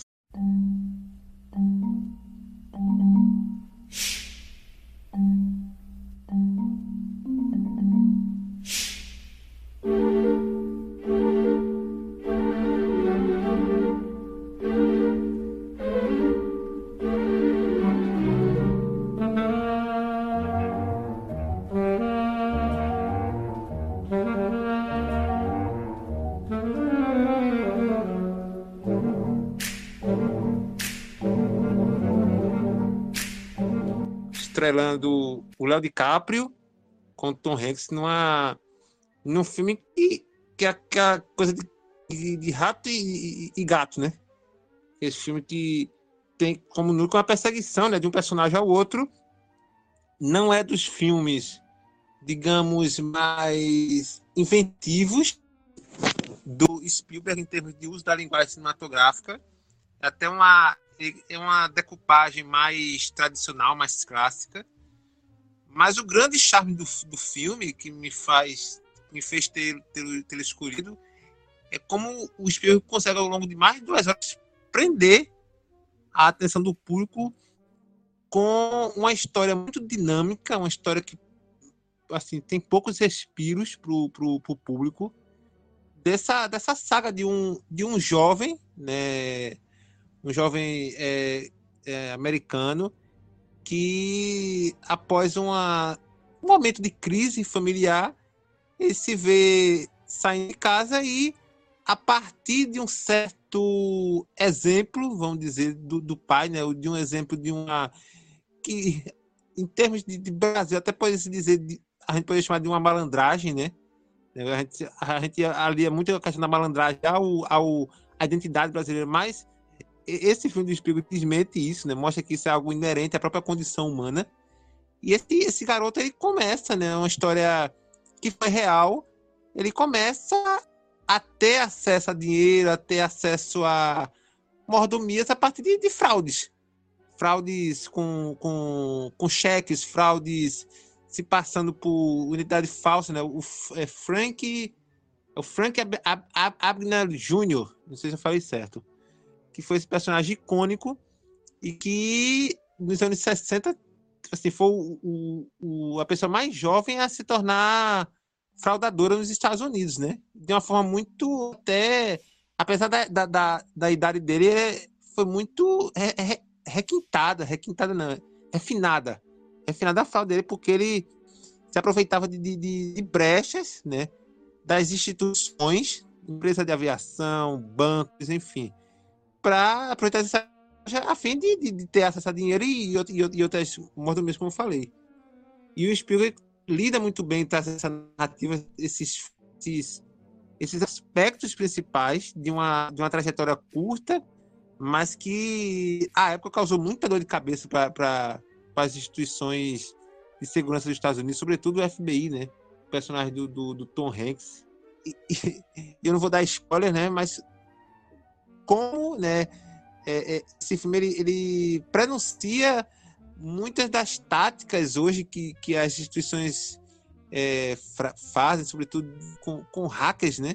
E você pegar alguém que tem uma atuação criminosa hoje e você pode fazer com que essa pessoa seja usada posteriormente para fazer coisas do, vamos dizer, do bem, né? Fazer coisas certas para ajudar a sociedade. Então, acho que o, o método Spielberg não é dos melhores filmes do Spielberg, eu reconheço, mas é um filme que eu tenho muito carinho por ele, pela maneira como ele, ele conta essa história, como ele constrói essa narrativa é, envolvendo os dois personagens e aqueles que estão ao redor dele, sobretudo a família do, do Frank, né? Do, do personagem do Leo DiCaprio. Eu gosto, eu gosto bastante do filme, Léo. Acho que até mais que você, pelo que eu percebi. É, é, o, e ao contrário de você, eu acho que o, o Steve Spielberg está com uma direção muito inventiva. Só que ele faz uns efeitos meio invisíveis ali. Ele brinca até um pouco de Orson Welles em Cidadão Kane. Tem, tem muitas coisas ali que tá escondido, mas é uma, é uma direção muito rica, né? É um filme que é, dá, quando você vê de novo, você vai pegando algum, algumas coisas, assim. O, outra coisa que eu gosto muito nesse filme é, é essa, essa discussão que, que, que tá no filme, né? E não de, de forma é, chata, né? Não colocar de forma é, que fica toda hora te lembrando isso, mas de, dessa ausência, essa carência que o personagem tem de um pai que cobre responsabilidade, né? E ele encontra esse pai na figura do Tom Hanks, alguém que está ali, de uma certa forma, segurando os impulsos dele, que é o que ele sentia quando do pai e da mãe é, essa, essa, essa falta, né? Porque o pai dele aplicava pequenos golpes, né? Quando ele tentava falar com o pai dele, parecia que não, não, não conseguia ter a, uma pessoa que segurasse no pulso dele firme e falasse para não fazer isso, né? A mãe praticamente o abandonou. Então, ele é um personagem muito, muito frágil, né? E sobre essa questão que você falou aí do, do, dos Estados Unidos, hoje, os hackers e tal, isso é uma coisa que me incomoda bastante no filme, mas é real, né? Mas me incomoda, porque se fosse um homem negro, ele ou a polícia teria matado antes, ou estaria preso até hoje. Eu gosto muito do filme. Né? Eu acho é, se for capaz é uma comédia deliciosa, né? Diante da filmografia do Spielberg no, nos, dos, dos, anos 2000, eu acho um dos melhores dele. Né? É, e no próprio ano de 2002, o Spielberg também fez outro filme muito bom, que é o Minority Report, A Nova Lei, que eu também gosto muito. Né? Mas eu gosto muito de, de, de Prenda-me se for capaz, né? É, e que, que ano, né, para o Leonardo DiCaprio e o Tom Hanks, né? Leonardo DiCaprio atua, é, atuando aí é, em filmes de dois grandes cineastas, né? Scorsese, Gangues de Nova York, e Spielberg, né? Aqui. E o Tom Hanks está arrasando aí em, em Estado da Perdição e nesse filme, né? Então, um ano muito bom para eles dois, né? É, mas eu gosto muito do filme. Acho que o filme tem um dinamismo muito bom, o ritmo dele é muito bom. Ele tem duas horas e vinte, mas você nem percebe, né? Passa que você nem sente. Né? A montagem dele é muito interessante. É, gosto gosto da, da, da, trilha sonora do John Williams, né? que é uma trilha sonora que, que vai num caminho diferente do que a gente está acostumado a ver é, do, dos trabalhos do John Williams. Né? Eu gosto disso aqui. Né? É, o, o, Leonardo DiCaprio aqui está ótimo. Acho ele excelente aqui, né? convence muito, né? É, acho o filme delicioso, delicioso. Gosto muito e gosto de como ele utiliza a história real desse personagem, né? Para fazer também uma crítica à própria sociedade americana, né? Porque o pai do personagem é, é, é, também um cara que ele, ele aplicava pequenos golpes, mas ele é um cara que vive também né, se lascando por conta né, do Estado, né, por conta das cobranças de impostos né, exageradas, né, um cara que perde tudo, né, é, e o filme utiliza é, a figura desse personagem para fazer uma crítica, né, a fazer esse cara que burla o sistema, né, que, que faz os caras é, tirar sarro, né, com, com, com, as autoridades, né. Então eu gosto desse dessa crítica do subtexto do filme, né. É, gosto muito do filme, gosto muito de Prender se for capaz, acho um dos melhores trabalhos do Spielberg nos anos 2000. Em Portugal, apanha-me se puderes. é um ótimo filme mesmo do, do Spielberg. Eu gosto da atuação do Leonardo DiCaprio.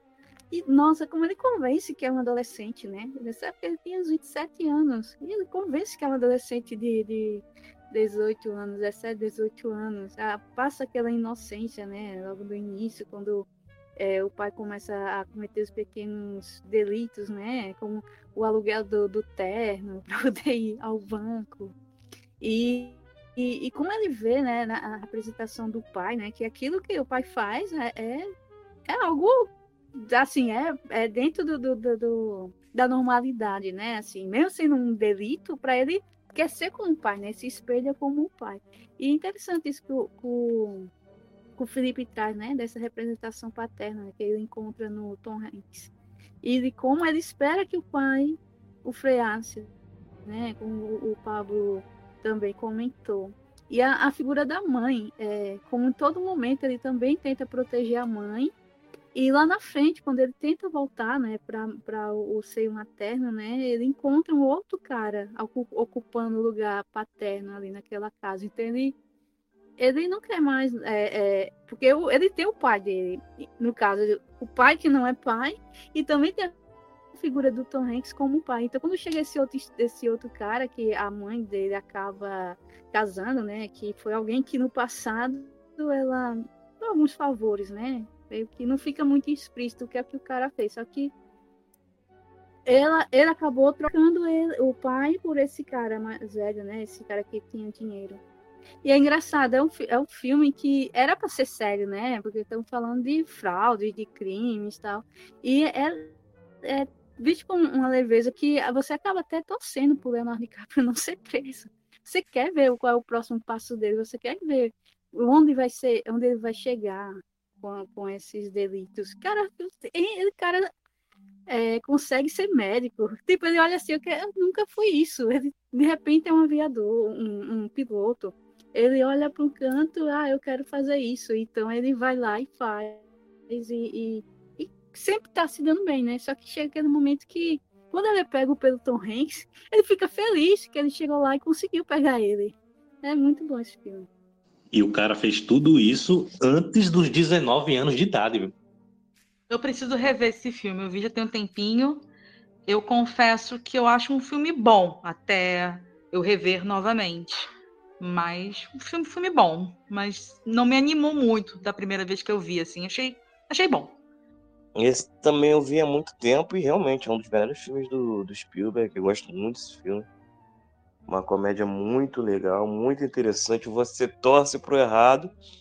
E é engraçado que logo depois os dois trabalham juntos, né? É legal. É, na história real, os dois acabam trabalhando juntos.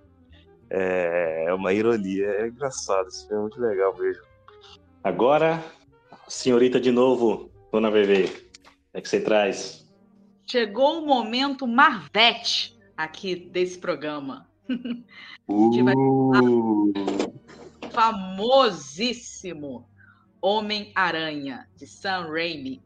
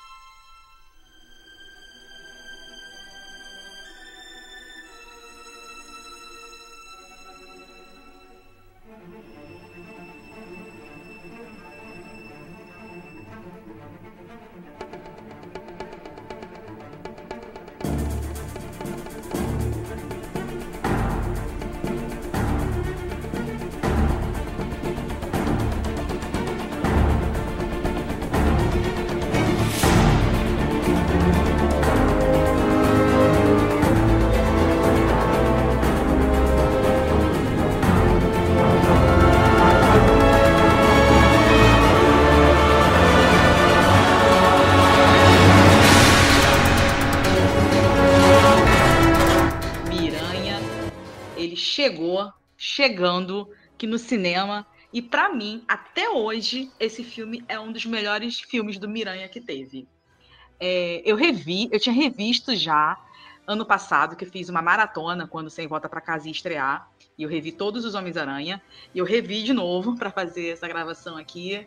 E é um filme que continua, gente. É muito divertido. Ele não parece que tem 20 anos. Ouso dizer que o Tobey Maguire é o meu Peter Parker favorito. Há controvérsias, eu sei, mas eu gosto, gosto muito dele. E, nossa, gente, é um filme de origem. Tem, cara, isso eu não lembrava do ano passado, não. Cara, a carinha que a aranha faz quando pica a mão dele é demais. Prestem atenção né, nessa cena, a carinha de safado da aranha, quando, quando pica lá o Peter. Ah, tem o tio Ben, é todo, todo aquele rolê lá do assaltante, gosto daquela, daquela ideia. Todo mundo já viu, né? Mas eu não tinha como não deixar de trazer essa menção aqui. É um filme com, com muitas cenas né, memoráveis. Eu acho que a mais é aquela do beijo de ponta cabeça, que já foi refeita e, e milhões de vezes. Gosto da Mary Jane, inclusive, gosto da Kirsten Dunst. Ai, gente, quase que eu esqueci, né? O J.K. Simmons, né? Ele fez tanto sucesso, tanto sucesso que a nova versão aí da Marvel trouxe ele de volta como o JJ Jameson. É perfeito, é a melhor coisa, assim, uma das melhores coisas. Tem o William Defoe, tem o. Gente, esqueci o nome. Qual é o nome do Harry? Vamos gerar do James, James Franco. Franco. Ele mesmo, tem ele. Ai, mas o, mas o William Defoe que também maravilhoso. O William Defoe é um negócio, né, também é outro que eu acho que nunca errou também. Ele, ele faz uns negócios exagerados, mas não fica ruim, nunca, nunca. Ele vai ser overact, mas nunca, mas não vai ser ruim. Esse primeiro Homem-Aranha é um filme de clichês, é um filme de clichês, é um filme bem anos início dos anos 2000, né, que começou essa nova safra de heróis. Lá veio com X-Men, depois veio com Homem-Aranha, mas são filmes muito divertidos, muito divertidos. Eu adoro. Posso falar? Sinto falta dessa era de ouro dos filmes de super-herói. Essa era pré-MCU, eu gosto muito. Né? Os filmes tinham mais autoralidade. E eu gosto de Homem-Aranha. Eu lembro que foi um fenômeno na época, embora eu gostasse mais da franquia X-Men, mas é, foi um fenômeno quando lançou o primeiro Homem-Aranha. Né? E é um filme super divertido. Gosto também do filme. É, ele não é, não chega a ser um grande filme, né? Para mim, o grande filme do Homem-Aranha é Homem-Aranha 2, né? Ali sim é, é uma obra-prima do filme de super-herói. O primeiro eu acho um, um, bom filme, né? Mas ele é um filme divertido, né? Muito bacana, bem dirigido pelo Sam Raimi. Agora, revendo o filme, uh, ele tem alguns probleminhas, né? O, o CGI envelheceu mal, né? O Homem-Aranha digital ali é, é, tá bem fake, né? É, aquele visual do Duende Verde com aquela máscara com a boca aberta sempre nunca me convenceu, né? Mas o elenco tá bem, né? O William Defoe sempre foda, né? Eu não curto o Tobey Maguire, né? Eu acho ele não acho ele um bom ator, mas ali até, até que como Peter Parker ele até que convence um pouco, né? Ele faz o Peter, o Peter Parker tabacudo. Né? É, mas eu gosto do filme, acho que é uma aventura bem decente, bem, bem boa, filme divertido, né, que entretém, né, e que capta muito bem o espírito né, do, dos quadrinhos, né? Eu acho que é uma história que é muito respeitosa ao espírito dos quadrinhos do, do Homem-Aranha. Eu tô junto com, com o Pablo nisso. Eu gosto do, do, do Homem-Aranha, mas é, é isso. Eu, eu acho até que o, o Pablo falou da, da questão de os diretores ter mais autoralidade. Eu acho até que esse, esse Homem-Aranha de 2002 eu não sinto tão presente o, o, o Sanheim, não. Eu também prefiro muito mais o segundo filme. O segundo filme é um filmaço, né? E, e, eu noto mais a presença do, do, San, do Sanheim, né? talvez até o melhor filme dele, tirando as trecheiras lá do início que são demais. É, mas o, o primeiro Homem-Aranha é um filme que eu gosto, tem, tem várias coisas legais. Assim, eu lembro que eu assisti muito esse filme quando criança, né? muito mesmo.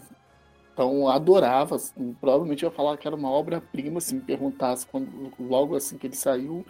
Mas hoje em dia eu acho que é um filme que tem muita coisa legal, né? A forma que o, o, o Sanheim ele opta por fazer um filme menos realista permite essas, esse exagero do, do William Dafoe, né? E ao mesmo tempo trazendo o, o, o William Dafoe pro elenco, dá uma certa credibilidade, porque o Tom Maguire realmente não era uma grande escolha, assim. Eu- o, acho que quem ajudou o Tom Maguire a chegar nesse, no filme foi o DiCaprio, é? O DiCaprio ele ia fazer o Homem-Aranha na versão do é, James Cameron. Que o James Cameron queria fazer esse filme, mas aí com vários projetos, acabou deixando de lado, produzindo outras coisas e tal. Não acho que a- a- foi a melhor escolha. Acho um ator muito sem carisma. Tanto, tanto é sem carisma que ele se tornou o Homem-Aranha, porque ele só é o Homem-Aranha mesmo. É o único lugar onde as pessoas reconhecem ele, porque um ator sem expressão nem nada. Mas eu acho que o restante do elenco segura legal, assim, a- o que falta nele fica com os outros personagens, né? O tio Ben aparece pouquíssimo, acho que menos de 15 minutos de filme, mas até hoje é um tio Ben muito marcante, muito marcante mesmo. A, a Tia May, pô, perfeito, assim. Eu acho também é, essa ideia de pegar o, o- estudar o filme do Superman de 78 e para fazer essa adaptação, porque você nota ali que existem passagens bem semelhantes de um filme do outro, acho que foi uma escolha muito acertada, né, para trazer esse filme de origem. Eu, particularmente, gosto do filme, não acho um, um grande filme, mas gosto bastante, sim, até do. Como, como, como franquia, é, é, foi um bom início. Uma das paradas que eu mais gosto desse filme aí é a trilha sonora, cara. A trilha sonora desse filme é muito maneira, cara. Eu gosto muito, mas o concordo com todo mundo. O Danny Elfman. Concordo com todo mundo que o Tobey Maguire não é uma boa escolha. Ele não é meu Homem-Aranha favorito. O Felipe já sabe disso de cor. Acho que foi nossa, uma das nossas primeiras conversas, né, Felipe? A gente entrou no consenso de que Andrew Garfield e Tobey Maguire. Mas realmente, Com certeza. eu vi, eu vi esse filme no cinema, gostei muito, pô, era moleque. E eu vibrei de alegria, mas hoje aí assistindo, é, pra mim, é, tá bom, legal, é um filme bom, mas tudo certo. É porque hoje Tom Holland, ele, ele me empolga tanto com, com, com esse novo Homem-Aranha, ele me empolga tanto que tudo bem, os antigos, tá, tá legal, é bom, mas tem isso aqui, né? Melhor, vamos ver isso aqui de novo. então é isso. Gosto dos três Miranha, tanto o Tom Holland, o Andrew Garfield e o Tobey Maguire. Mas, gente, eu, eu concordo, o Tobey Maguire não é esse ator todo, mas como Peter Parker, ele, pra mim, para mim, encaixou como uma luva. E eu, pra mim, assim, pode, pode ser que tenha sido o primeiro, uma questão mais afetiva mesmo, mas eu adoro. É o que eu ia dizer. Você, vocês parecem que não têm amor à vida, viu? Você- Pablo, Felipe e Caio não têm amor à vida e querem sair amanhã rua- às ruas tranquilamente e sem qualquer consequência. Porque o Tobey Maguire é o Homem-Aranha por definição, assim. Apesar de achar que a, person a, a personalidade do ator com o personagem casa melhor com, com, com o Andrew Garfield, eu, eu, eu, eu vejo o Tobey, assim, é, a caracterização dele que ele dá, esse até meu lado meio, meio nerd, né? ele, ele é um nerdão, tabacudão, assim, e, e que é potencializado um filme, né? É, essa característica. Mas no Homem-Aranha 2002, ele tá muito bem, assim. Eu fico lá sonhando, é, é tão marcante no meu, no meu imaginário, a cena do, do lado do Toby com, com a Kista e Dusty, que eu sonhava estar beijando aquela mulher na mesma posição do Homem-Aranha. Então, é algo assim que, que marcou uma geração e o Toby casa mim muito bem. E o filme, o, o Sam faz algo muito, muito, muito bom, esse trabalho mais cartunesco dele e que, que quando a gente compara hoje com esse Miranha do, do Tom Holland, não acho o Tom Holland ruim, só para deixar claro. Eu, eu até gosto dele, mas assim, comparado com, com o Toby, nossa, o Toby é, quilô- é anos luz à frente. O melhor Homem-Aranha, de Homem-Aranha, né? O melhor Homem-Aranha nos filmes live action é o Andrew Garfield. O melhor Peter. Parker, o melhor Peter Parker é o Tobey. Boa, pá, boa, boa. é, também concordo que a persona Peter Parker lascado, nerd, o, o, o sonhador, o Tobey Maguire é perfeito pro, pro papel. É, eu, eu, tenho uma boa recordação do filme, sabe? Eu tenho um carinho pelo primeiro Homem-Aranha. É, tanto essa parte inicial, né, da, da descoberta dos poderes, to, toda a, a, fascinação, né, os irrumbos dele para Tipo, agora ele era um super-herói, né? E a, a, transição, né, dele todo bestão, quando entra no ônibus, né? Sai correndo para pegar o ônibus e, e, e, quase perde, e quando consegue entrar, todo mundo sai ignorando ele, né? A cena clássica dele ser rejeitado por todo mundo, que ninguém quer sentar do lado dele. Acho que isso se repete em alguns outros filmes de pré-adolescente, né? De escola, essas coisas, sempre a gente vê Sempre uma lembrança, sempre lembro, eita, o, Homem-Aranha tinha essa cena, o Homem-Aranha tinha essa cena. Outra cena que eu recordo bastante desse filme é a cena do primeiro ataque do Duende Verde aos diretores, né, que expulsaram ele, né, do, da direção do, da empresa, e que eles soltam uma bomba e todos viram caveira, né, a, a CGI aí, é, é, é, na época eu achei foda, mas depois reassistindo, nossa, que, que tosco, mas mesmo assim, é uma boa recordação que eu tenho do filme. É, aquelas partes dos letreiros, aqueles balões é, dirigíveis, me lembrou um pouco até Brand Runner, sabe? Esse negócio assim, daquele letreiro lá, da Toshiba, da, da, das propagandas grandona lá. E do Duende Verde, acho que é o meu preferido do, dos vilões do Homem-Aranha é o Duende Verde. Tanto que tem até uma cena lá. O Duende Verde, ele se preocupa com, com até com a catequese da, da, da, da tia May, né? Ele reza até o final, né? Termine a oração, termina a oração.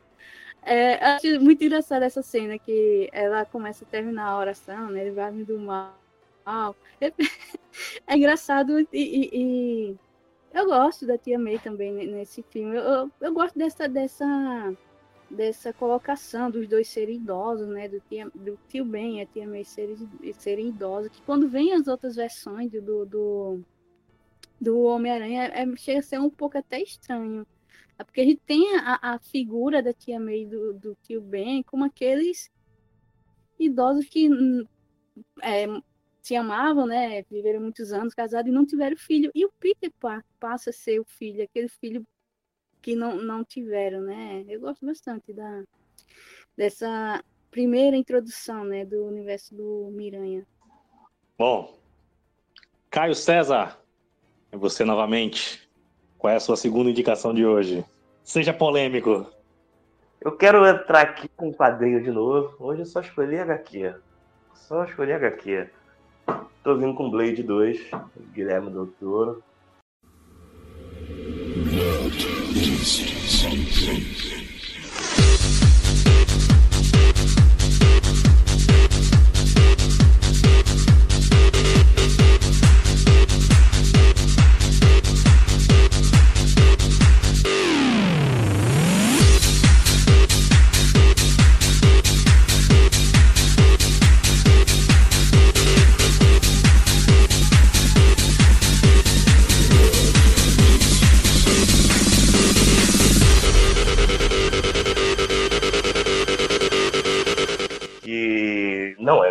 Primeiro Blade, é óbvio, mas ele subverte aquela questão do caçador de vampiro, né? Aquela questão de que continuaria sendo vampiro ou não. E Guilherme Del Toro vem com aquele trabalho maravilhoso de maquiagem, né? aquele trabalho maravilhoso de, de ambientação que ele faz em Blade 2. Ele torna aquele filme muito bom. Né? Eu considero é, aquilo ali um pouco mais HQ, né? Um pouco mais quadrinho do que o primeiro e o terceiro filme, cara. O terceiro filme é uma merda. Eu considero o segundo filme mais quadrinho, mais super-herói, mais aventuresco. Então eu, eu indico muito Blade 2. Eu acho que é um filme de bastante sucesso aí. Porra, muita gente viu. Quem não viu tá errado.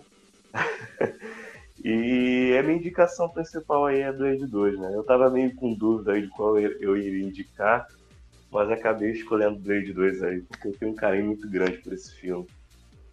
Filme horrível. filme horrível, chato pra caramba, cara. Nossa, nossa, que, que tortura chegar até o final desse filme, cara. Porra, difícil, hein? E tudo envelheceu mal, tirando a maquiagem, e os efeitos são horríveis, muito ruim e constante, né? Parece que o Del Toro não notava que aquilo tava, tava, tava ruim e manteve. Ah, o, poxa, a historinha previsível, metade do filme já, já sacou tudo, já entendeu quem, quem vai chegar no final vai, vai ser o traidor, isso, aquilo, outro, a dinâmica ali de, de relações. Nossa, eu, eu, não gostei de nada, assim. Eu, parabéns pela maquiagem, mas eu não gostei do filme. Só pela maquiagem no, no, vale. Eu nem sou lá um grande fã do Del Toro mesmo, então não posso falar. E estou muito surpreso que o Pablo, o que o Caio acha esse inferior ao primeiro, que o primeiro também é ruim. Não fala isso, não. Primeiro Blade é a coisa mais incrível. Legal, o primeiro é legal, Felipe. O 2 eu até, eu até entendo você não gostar. O 3 ninguém gosta mesmo. Mas o primeiro, cara, que, o primeiro é sensacional. O 3 eu não, não posso nem falar, porque eu só vi uma vez só e não quero nunca mais. Então não, nem lembro se se é tão ruim assim quanto a minha mente diz. Gente, eu, eu não consegui rever, eu confundo os três Blades, eu, eu não lembro. Eu confundo. Eu misturo os três. Eu tô muito animado pro Blade no, no ano que vem, né? Com o Machala ali, então. Eu, tô, eu tive que assistir os três de novo. Porque eu, eu sou muito. Vai ser ele que vai fazer? É ele, Mahashará. Vocês são- Sim, Que isso, cara? Ele não pode estar num projeto desse, não, cara. é ele, o Eu novo gosto Blade. fazendo. Ah, não. Tadinho, eu gosto dele pra caramba. Eu fico chateado quando eu vejo esses atores entrando nesses projetos aí. É, mas eu vou dizer, ó. É, eu não acho o filme uma merda, tá? Diferente aí do Felipe, né? Também não acho, né, um, nossa, que filme. Não, pra mim é um filme ok, tá? Assistível, certo? Gosto da maquiagem, a trama é previsível, é clichê, né? Mas também não é algo, né, que me incomoda, assim. Agora, sim, atuações péssimas, né? A atriz lá que faz a filha do, do, do- vampiro-chefe lá, meu Deus, né? Péssima, péssima. né? As cenas de ação até que são boas, né? As lutas eu gosto, né? Enfim, é um filme ok, né? Ok, mas né, esquecível, mas não acho ruim, acho regular. Né? Não, não vejo como uma merda, não. Uma merda é o Blade 3. Aí sim. E o CGI, né? Que o CGI do filme é uma merda, né? Envelheceu mal pra caralho. É, assim como a VV, eu também confundo os três. Eu assisti, assisti aquele dia que eu falei com vocês no grupo. É uma coisa que me incomodou, velho. Porque toda vez que ele puxava a espada, ou então aqueles negócios que pareciam um, um negócio de lâmina, fazia o barulho, o som da lâmina cortando. Isso foi me incomodando, sabe? E aí, quando ele pegava aquele, aquele sobretudo dele, que ele girava, fazia um barulho. Tudo nele era sonoplastia, sabe? O Brady era, era. Não tinha como ele chegar num lugar e surpreender um vampiro, porque tudo nele fazia barulho. Mas o filme não é de todo tão ruim assim. Acho que dos três, ele chega a ser um pouco menos ruim do que o terceiro. O, o primeiro ainda é a melhor coisa do, da trilogia. Acho que é isso. Eu fiz um comentário também, né, que o Del Toro gosta de replicar, né, aquela parte de roupa de mergulho, né, que tem na forma da água, tem aquele outro filme, Hey Boy, né, e não, assim que eu vi a moça lá com a roupa, eu fiquei, oxi. Aí eu fui olhar quem era o diretor, aí lembrei que era o Del Toro. Ela é mesmo. Ele realmente gosta dessas figuras. Mas só isso do filme tem pra dizer, sabe? É, é um filme de baixo orçamento que deu, acho, 150, era, 100, era 50 milhões mais ou menos, e deu 150 milhões de bilheteria. Então foi rentável, né? Porque o pessoal tava na expectativa do, do primeiro, que foi razoável. Os teóricos do cinema vulgar, creio que concordariam que em meio a ao tom brega, ass- assumidamente de, de Blade 2, há, há algumas coisas ali que se podem tomar como o- um, um prenúncio de uma, de uma marca, né, do diretor ali, de uma, de uma assinatura, e que, assim, a estética kit, a estética, sabe, uma coisa bem, bem brega mesmo, sabe? Me surpreendeu positivamente Blade 2. Não é um, um filmaço, não é um filme cheio de defeitos, mas é um filme que te prende, que te faz adentrar, sabe? Emergir naquela, naquele lado meio tosco dele, naquele lado meio B até. Até mesmo a própria subversão dessa mitologia do, do, do vampiro, né? Do caçador vampiro que ele traz, do vampiro em si. É algo meio B, né? Mas eu, eu gostei, eu, eu gosto. Eu tô mais pro Caio do que pro Felipe dessa vez. Viviane, mais uma vez, o que, é que você traz aí pra gente? Agora eu vou trazer é, um filme que eu não sei se todo mundo gosta, eu gosto bastante dele, é, que é Dragão Vermelho.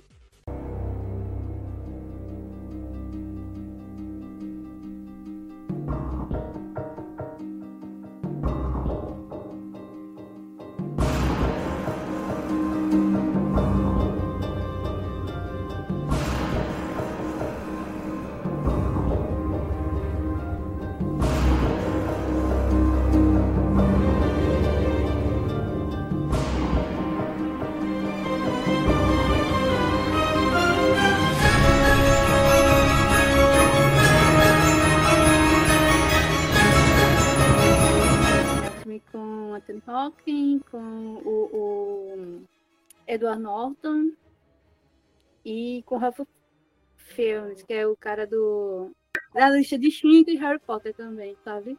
É, é um filme que é de um terror psicológico, que é baseado num livro de mesmo nome, só que o livro é de 1981.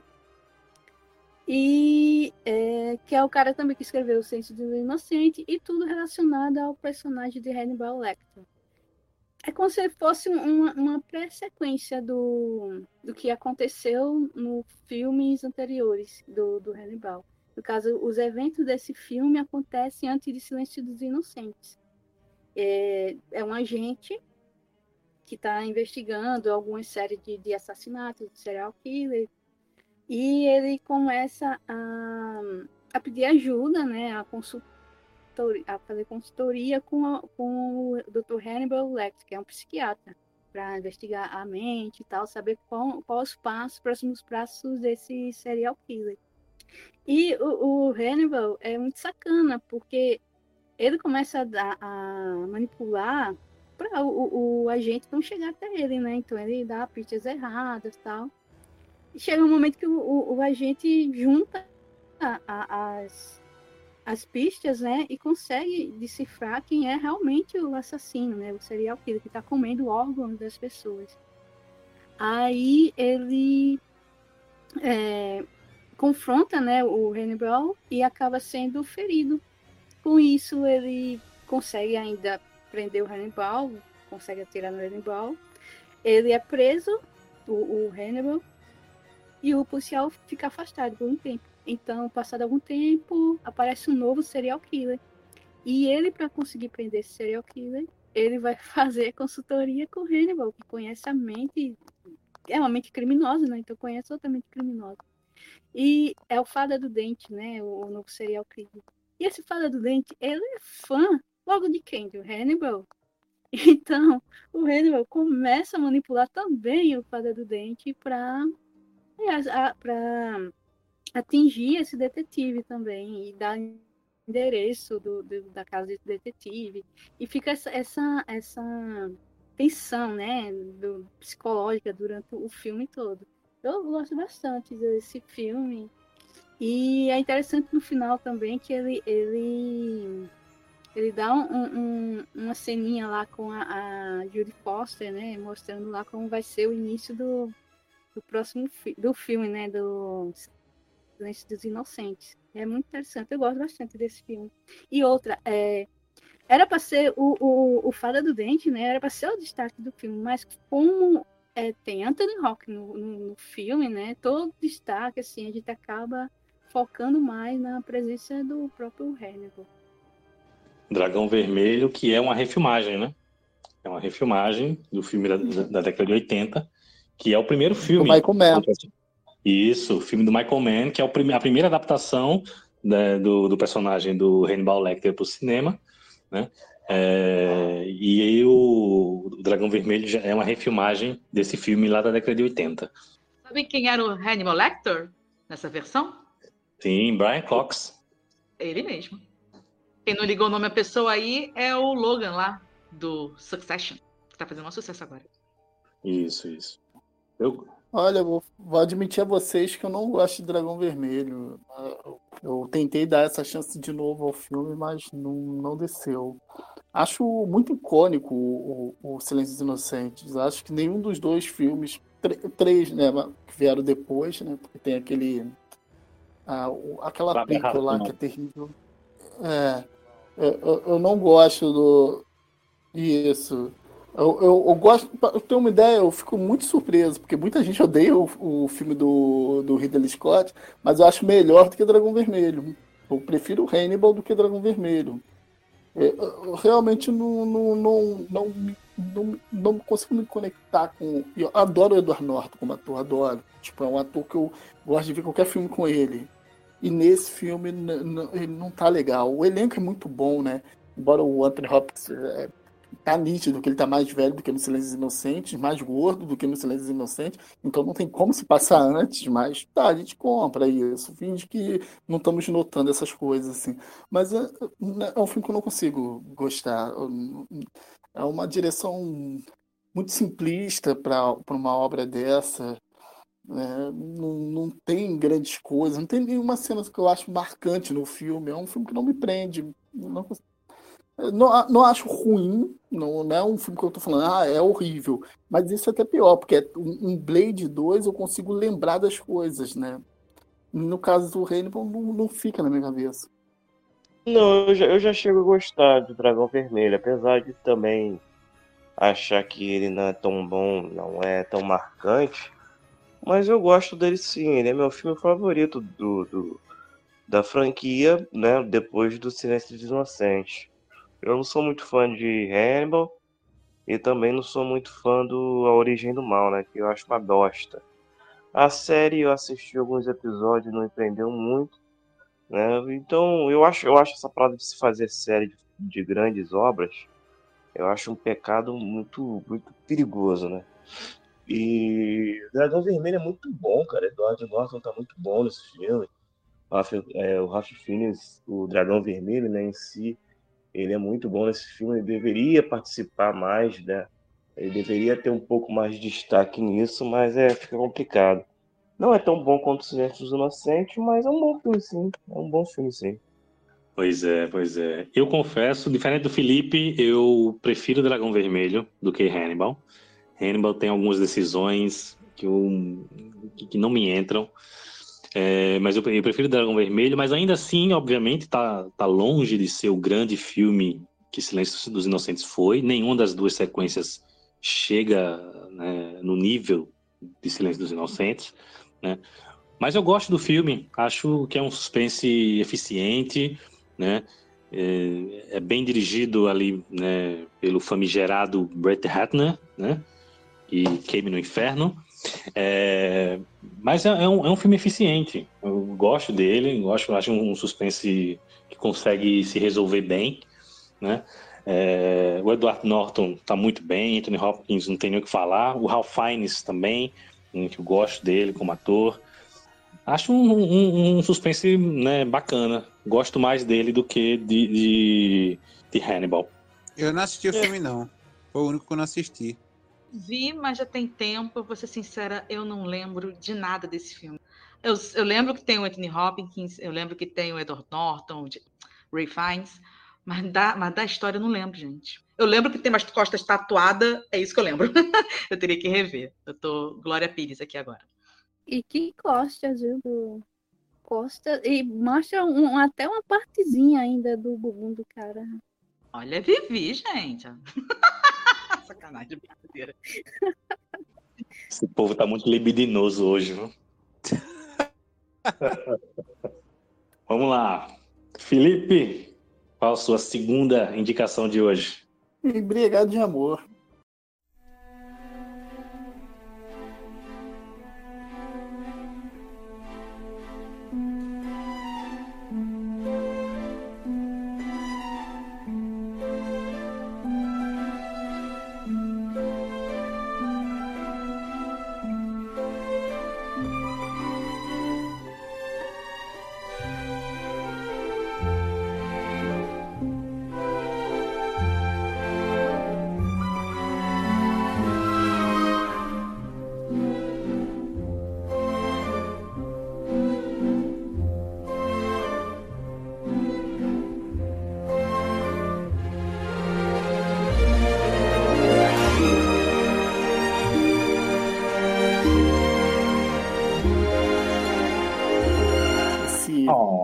Ótimo filme do, do de Paul Thomas Anderson, né? O, uma das melhores coisas que surgiu nos Estados Unidos do, de 90 para cá, né?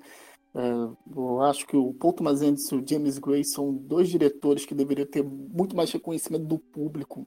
né? Porque da, da crítica os dois têm, assim, mas acho que o público deveria dar mais atenção ao- aos seus filmes, porque são os filmes que vão ser lembrados daqui a 30 anos, não vão ser é, a, a maioria desses diretores genéricos que surgiram aí. E Embriagado no Amor é um filme lindíssimo, né? É um filme que traz o Adam Sandler fazendo um personagem Adam Sandler, a escolha é muito certeira do, do, do Paul Thomas Anderson tra- trazer esse o Adam Sandler para ser, porque é aquele cara com tudo, tudo que você pode esperar num, num filme do Adam Sandler na sua composição de personagem está aqui. Só que o Paul Thomas Anderson usa isso para o bem, né?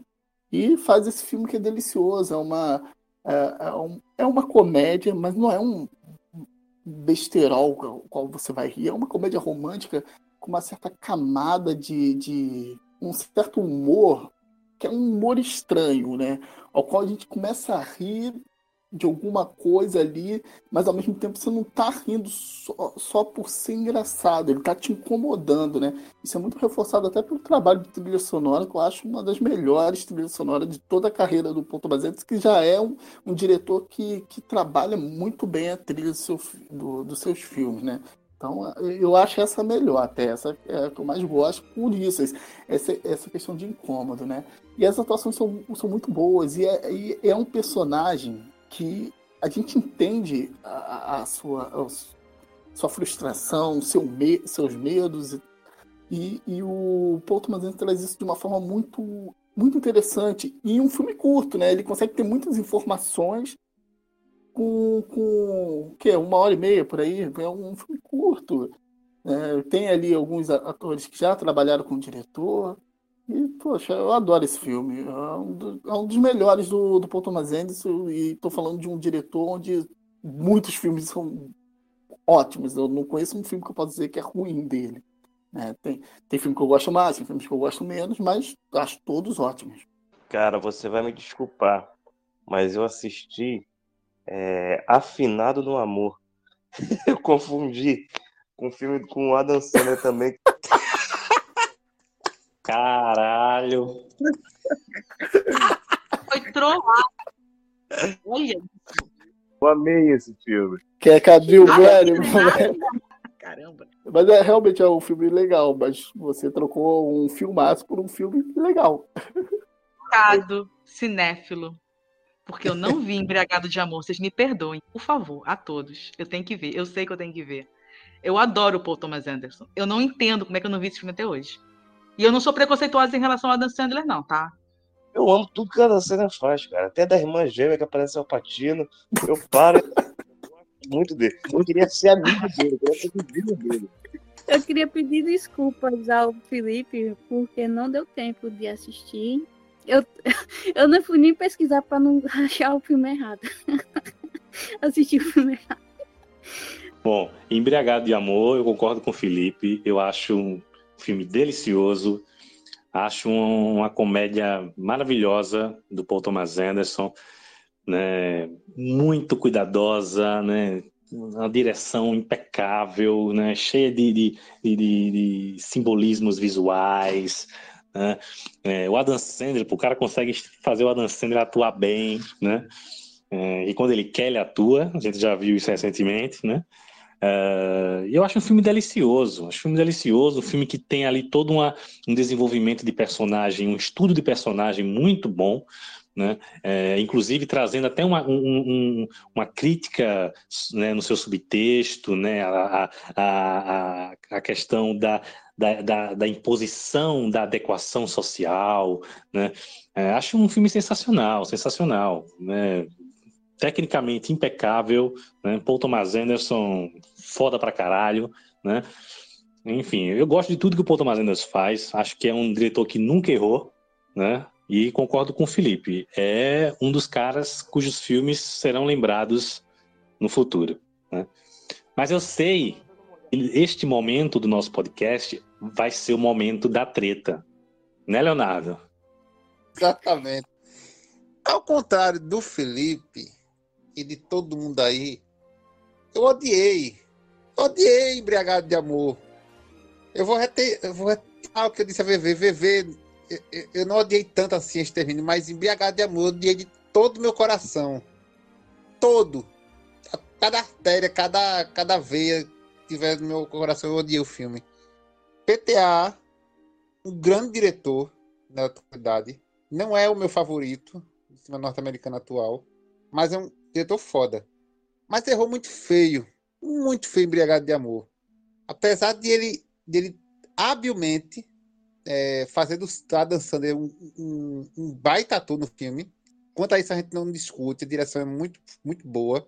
Mas as, as, escolhas, as escolhas de roteiro, o desenvolvimento narrativo do filme é uma das coisas mais odiadas, odiáveis do mundo para mim.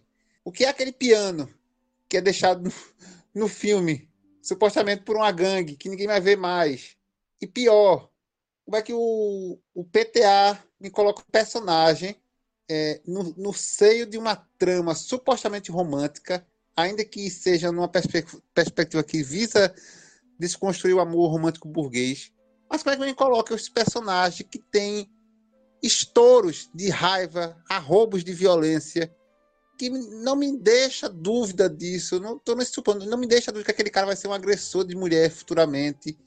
E que aquela pobre moça com quem ele se relaciona, ela vai sofrer da mão dele. Por, quando ele não concordar com ela, ele vai, infelizmente, violentá-la, vai bater nela. Então eu não vejo nada de romântico nisso no filme. Não vejo como é que um personagem com aquelas características, ele, ela pode ser é, inserida no filme sem qualquer problematização, como se aquilo fosse aceitável, normal. Eu entendo que o, o Pablo diga que não, porque você está falando da questão das pessoas que são vistas como inadequadas no mundo, mas é infeliz, é uma, é uma proposta de narrativa infeliz que o, o, personagem do Adam Sandler. Então isso me fez odiar o filme completamente, porque não fez nada de romântico ali, sinceramente. Bom, é, primeiro que eu não acho que o personagem é violento, certo? O personagem, o filme inteiro coloca ele sendo pressionado de todos os lados, é, sendo exigido de todos os lados, é, imposto a ele determinados tipos de comportamento, né? O tempo inteiro o personagem está tá na pressão, a, a, própria técnica reforça isso. Então, qualquer pessoa, hum, na situação que, que, que ele é colocado, em algum momento iria estourar, iria surtar. Né? O filme deixa isso muito, muito bem definido. Não é porque o personagem é violento, né? Ele é um personagem que se reprime, que é reprimido, né? E que é pressionado o tempo inteiro. Então chega um momento que ele estoura, né? E é, dizer que o personagem vai ser um futuro agressor né, da companheira eu acho que isso é, é julgar o filme por algo que não está nele, né? Porque isso não está no filme, né? A gente tá, tá aí dessa forma está prevendo algo que né, não está ali, porque o que está ali é, é, nesse ponto de vista que eu falei, né? É algo que está justificado dentro do, do, do, que o filme traz na trajetória do personagem. Então, é, eu não acho que ele foi infeliz nesse sentido. Né? A, a o comportamento do personagem reflete outra coisa, né? Não dele ser um agressor, dele ser um cara violento, né? Eu, isso aí eu discordo completamente. Pablo, se eu fosse Com uma mulher, eu nunca sairia com, um cara daquele. E se eu fosse um pai, fosse, tivesse fosse pai, fosse irmão, eu nunca recomendaria um camarada daquele pra- pra minha filha, pra minha irmã. Aquele cara é, é- é perturbado, assim, no nível hard, sabe? Ele, não, não é violento, não, ele só quebra o banheiro do restaurante. Somente. e quase bate no gerente. Eu acho que o, o personagem até poderia ter essa dimensão, essa caracterização, mas que, que, que me deixa com raiva é a falta de problematizar isso. Então, quando você acaba é, é, não, não problematizando, você, de certo modo, tá achando, não, tudo bem, isso é uma característica dele, a gente tem que aceitar, sabe? É, no- é normal. Não acho normal, não, sinceramente. Ô, Léo, eu acho sempre engraçado quando as pessoas falam assim, ah, não está problematizando tal. Quem disse que ele também não está problematizando essa questão? O fato da gente entrar no banheiro e ver a cena que ele opta por deixar para o público ver, ele também já está colocando alguma coisa ali que ele quer nos fazer pensar. E permite você estar chegando a essa conclusão agora. Mas eu não acredito que em nenhum momento o personagem vai ser um homem agressivo com a mulher ou coisa desse tipo. É o que o Pablo falou. Ele é um homem que está sendo pressionado por todos os lados e às vezes ele tem uns surtos de raiva, mas não surtos de raiva de agressividade com, com, com outras pessoas. Né? Então que ele se controla para isso. Né? Você fala, ah, ele o, do, do, lá no restaurante, o garçom. Não, ele não fez nada. Ele ficou com raiva, mas não fez nada. Entendeu? Então ele, ele tenta, de uma certa forma, externi- externalizar essa raiva, mas não de forma violenta com outras pessoas. É, e eu concordo muito com, com o Pablo quando ele diz, né, ele não disse isso, mas eu vou dizer, que você está aí, eu trouxe até o, você está fazendo uma crítica Minority Report, né, vamos dizer assim, está querendo julgar um comportamento que ele pode vir a ter, não que ele tem. Lei 11.340-2006, mais conhecida como Lei Maria da Penha.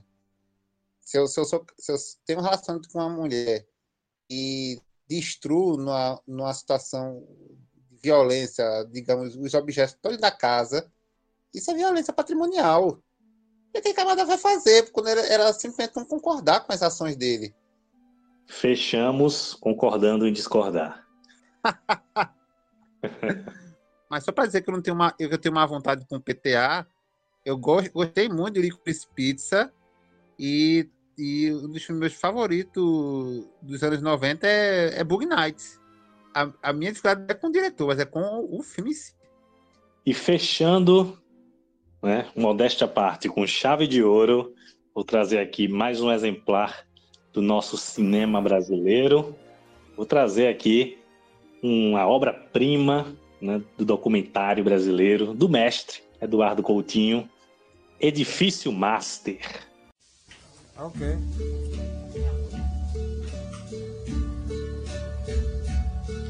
And now the end is near, and so I face the final curtain. My friends, I say it clear, I state my case, which I'm certainly I've lived a life that's full. I travel east and every highway and more and more than this. I did it my way. Yes, there was time. Edifício Master, um, um dos grandes documentários que a gente teve brasileiros em 2002, que a gente teve outro também, que foi o Ônibus 174, do Padilha. Mas Edifício Master é uma obra sensacional, onde o Coutinho. né, a, a premissa é uma premissa simples, né? o Coutinho pega a sua equipe de filmagem e vai é, visitar os moradores do prédio, edif- né, do edifício Master, que fica aí em Copacabana, no Rio. Né? E ele é um, é um prédio é, grande, né? E, e que tem vários apartamentos também que estão. é, que não estão ocupados, outros estão, né? Mas tem muitos moradores antigos, né? E ele vai com a sua equipe até esse prédio e visita os moradores. Né? E a gente acompanha várias entrevistas dele né, é, com os moradores daquele prédio. Né? Ah, então, assim, uma proposta simples, mas cujo resultado é uma verdadeira obra-prima cinematográfica, né? onde o Coutinho faz dessa expedição pelo edifício Master, né? É, um, ele é, faz do edifício Master um microcosmo da sociedade brasileira. Então, ao entrevistar aquelas diversas pessoas, né, aquela diversidade né, de realidades, de histórias, né, ele acaba fazendo um verdadeiro mosaico né, da realidade da, da sociedade brasileira da época. Né? É, então é muito interessante o exercício narrativo que o Coutinho faz aqui, é, com toda aquele, aquela sensibilidade que o Coutinho tem né, de criar um vínculo né, muito, muito interessante, muito sensível com os entrevistados, né, né se colocar né, é, na entrevista. É, eu acho sensacional, né? E, as, e cada história, cada entrevista é de uma riqueza tremenda, né? Alguns momentos chegam a ser emocionantes. Então, acho um, um dos melhores filmes brasileiros né, desse século, né? E Eduardo Coutinho é gênio, né? Cara sensacional. Difícil Master é um filme singelo, um filme é, com uma proposta simples, mas que ao mesmo tempo tem uma riqueza tremenda né, em todo em toda a, em todo o seu retrato da diversidade né, brasileira, né, e enfim é um filme maravilhoso, maravilhoso. É um documento histórico, né? O filme. Ele é perfeito, é o que você falou. É, é, ele traz o Brasil através de um prédio. O edifício Master é, é um retrato do Brasil, com seus problem, eh, problemas e com, seus, e com seus acertos, né? Tem, tem histórias maravilhosas que você se emociona, como você disse, pessoas encantadoras, mas também tem pessoas que, que incomodam mesmo. Você não quer mais ouvir a, a, a pessoa falar, né? Mas é, é isso mesmo, isso é o que tem na sociedade. Tem pessoas maravilhosas e pessoas horríveis. Né? E o Coutinho ele dá um espaço pra, pra, para o entrevistado incrível, né? É, nos outros filmes ele ele estava mais à frente, né? Esse não, ele deixa só o convidado falar, né? O entrevistado. Né? Ele fala bem pouco, ele quase não aparece. Eu acho que é uma escolha muito boa, né? Ele faz um, um, uns enquadramentos fechados, né? nas pessoas. Tem, tem momentos assim que é icônico. É, parece que a gente acaba conhecendo mesmo aquelas pessoas, né? É, aquela menina que tem síndrome de pânico. É um depoimento muito, muito sincero, muito verdadeiro. O outro, aquele senhor, né? Que é fã do Frank Sinatra, Aí ele vai e canta My Way e o, o, o Coutinho deixa seguir até o final da música. É, e você percebe aquela emoção, né? É, é, no início eu cheguei até me questionar, será que esse cara, essa história é, parece ser mentira? Né? Mas quando ele canta a música e passa tanta emoção que eu falo, não, é impossível, ele não está mentindo. Esse encontro aconteceu. Acho, acho um filme muito sensível como disse, é um documento mesmo, é aquela coisa que as pessoas precisam ver para conhecer um recorte temporal do que era a sociedade brasileira.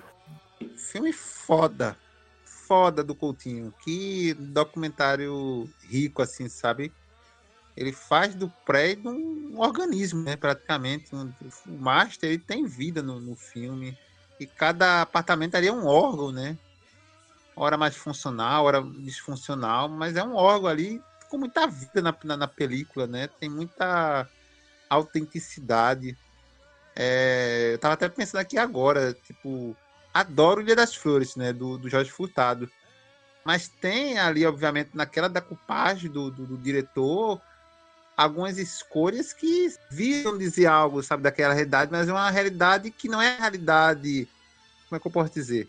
É a realidade que o diretor quer passar. O, o, o que eu quero dizer que o Coutinho ele consegue trazer com sua câmera várias realidades e não anulando nenhuma delas, sabe? É uma, é uma realidade feita de conflito, de vers- versões conflitantes, de versões, como o Felipe muito bem disse, que ora adoramos, que ora odiamos, que nos interessamos mais, interessamos menos. Então, assim, ele consegue fazer dessas aquelas histórias pessoais, né? Trazer riquezas, trazer autenticidade, ao mesmo tempo que integra essa, essas realidades individuais à realidade da convivência, da, da sociabilidade cotidiana dentro daquele edifício.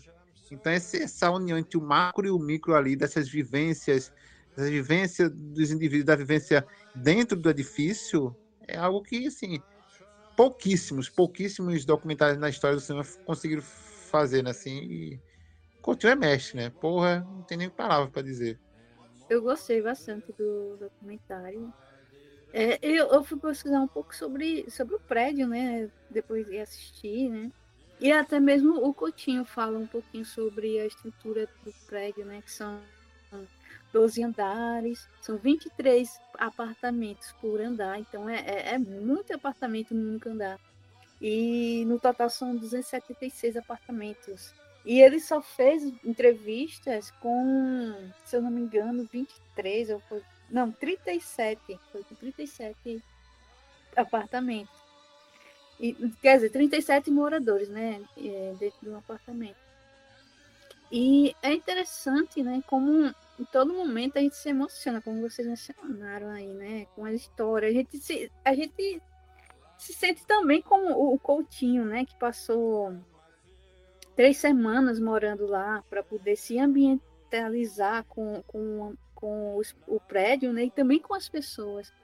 É, e como a gente também, é, como se a gente também tivesse ali vivenciando isso com o Coutinho, porque a gente passa a, a, a acompanhar a história de cada um ali e não tem como alguns causar é, uma certa revolta, como eu diria o, síndico, né, com as, com as palavras, né, algumas frases que ele, que ele usa durante a entrevista, e se emocionar até com aquele casal que se conheceram num, classificado e acabam discutindo ali a relação na, no meio da entrevista.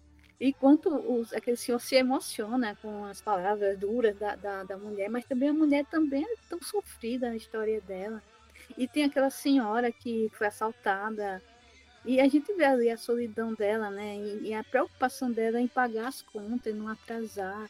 E o sofrimento dela também ali dentro daquele prédio. E como cada um ali é só, né? Assim, a, tem, são todos prédios, mas você não vê uma interação entre os moradores. Não se vê.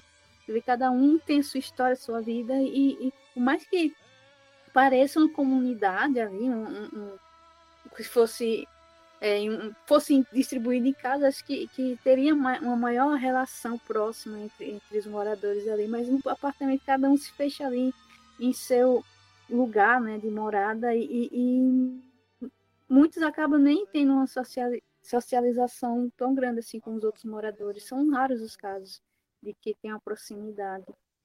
E como é diverso, né, a, a diversidade ali das histórias, mas também de idade, de vivências, de, de como o, é o retrato né, de uma identidade, de, de como é ali na região nobre né, do Rio de Janeiro, e são pessoas simples, um apartamento que está é, basicamente e explicitamente precisando de reforma, de, de cuidados, de reparos, assim como as pessoas dali, né, precisam de, desse cuidado, desses reparos em suas histórias, em suas vidas, e como é, aquelas paredes e cada apartamento ali traz tantas memórias, né, tantas coisas que, como por exemplo aquela moça que diz que já morou em diversos apartamentos dentro ali do prédio e foi a vida toda dela ali naquele prédio. Não, nunca saiu daquele prédio, mais de 40 anos. Acho que as falas que mais me incomodaram mesmo foi só do, do, do síndico. Que ele é aquela, aquela imposição dele, né? De pôr ordem, de, de, de reestruturar, trazer o prédio para ser um, um, prédio de família, sabe? De que ele dizia que, que ele, usa, ele usa Piaget e quando não funciona ele usa Pinochet, aquilo foi algo que mostra tanto como as pessoas também foram tiradas dali, né? Outras pessoas que viviam ali, que têm uma outra forma de vivência, foram retiradas daquele ambiente. Acho que foi a parte que mais me, me indignou no, no, no documentário. Eu vi, eu vi esse documentário há alguns anos, cara. Não, não tive tempo de revê-lo agora. Mas o que, eu- que eu lembro aí são das confusões aí que apresentam no- nos corredores desses prédios, as fofocas e tal. Isso me lembra muito o subúrbio do Rio de Janeiro. E vale lembrar que, que esse edifício, né? Ele é em Copacabana, na zona sul do Rio de Janeiro. Lugar de bacana. Aqui a gente do subúrbio, aqui da zona oeste, na zona norte, a gente enxerga a zona sul. No Rio de Janeiro como um local de bacana, mano. Minha avó era doméstica ali, é, na zona sul do Rio de Janeiro. Então, você vê um subúrbio ali no meio de Copacabana é engraçado. É interessante aquilo, aquela fofoca de porta em porta. Eu acho bem interessante, cara. Você vê a decadência de Copacabana aqui. É... Copacabana tem aquele brilho daquele bairro, né? Daquela princesinha do mar da, da década de 50, 60, mas hoje você vê uma Copacabana bem violenta e bem diferente, né, cara? Bem sinistra. É, Copacabana tem alguns prédios assim, no Flamengo também. Flamengo também, a Zona Sul também tem uns prédios assim, tinha um do lado onde eu trabalhava, era bem parecido. E acho que vocês já falaram tudo, tudo mesmo sobre esse documentário, que é muito bom. E eu não tinha ideia que ele era do Eduardo Coutinho, não tinha ideia. Eu só soube só agora. Eu vivo sem saber até quando ainda estou vivo. Sem saber o calibre do perigo, eu não sei da onde vem o tiro. Eu vivo sem saber até quando ainda estou vivo. Sem saber o calibre do perigo, eu não sei da onde vem o tiro.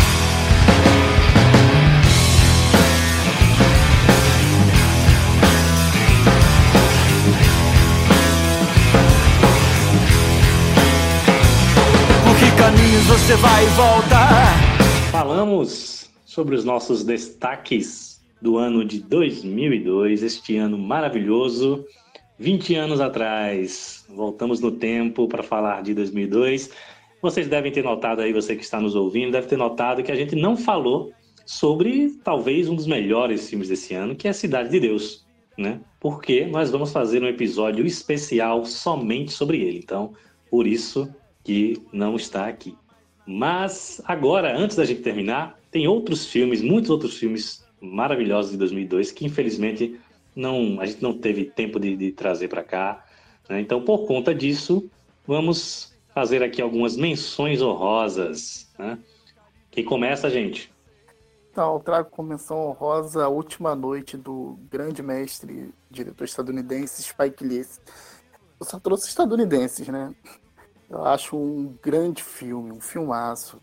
Né? Poderia ter, ter sido até o filme que eu tratei aqui no programa, porque é um filme maravilhoso, com grandes atuações. O Edward Norton estava muito bem, ele estava numa fase muito boa, né? E é um filme que consegue captar o sentimento do pós-11 de setembro, né? Com aquele homem que vai passar a última noite é, com os amigos, a esposa, quer dizer, a companheira, é, vão passar a última noite juntos, já que no outro dia ele vai ser preso, né? Já foi condenado a sete anos de prisão. Só que ele resolve também fazer um ajuste de contas também, né? Tem umas coisas pendentes que ele queria resolver antes de, de ir para a cadeia, né? Então acaba sendo um pouco da, desse homem que eles vão perder, não, não vai estar mais com eles, né? E ele não vai estar mais com aquelas pessoas, mas também é um filme sobre o vazio que foi deixado pelas Torres Gêmeas. Eu vou indicar aqui, como menção honrosa, um filmaço do Clint Eastwood, é, Dívida de Sangue. É um suspense policial muito bom, que é um detetive do FBI que após ter um infarto no meio do trabalho, né? Ele acaba se aposentando, vivendo uma vida tranquila. E ele começa, né, o seu faro investigativo, ele começa a investigar as causas da morte de quem doou o coração para ele.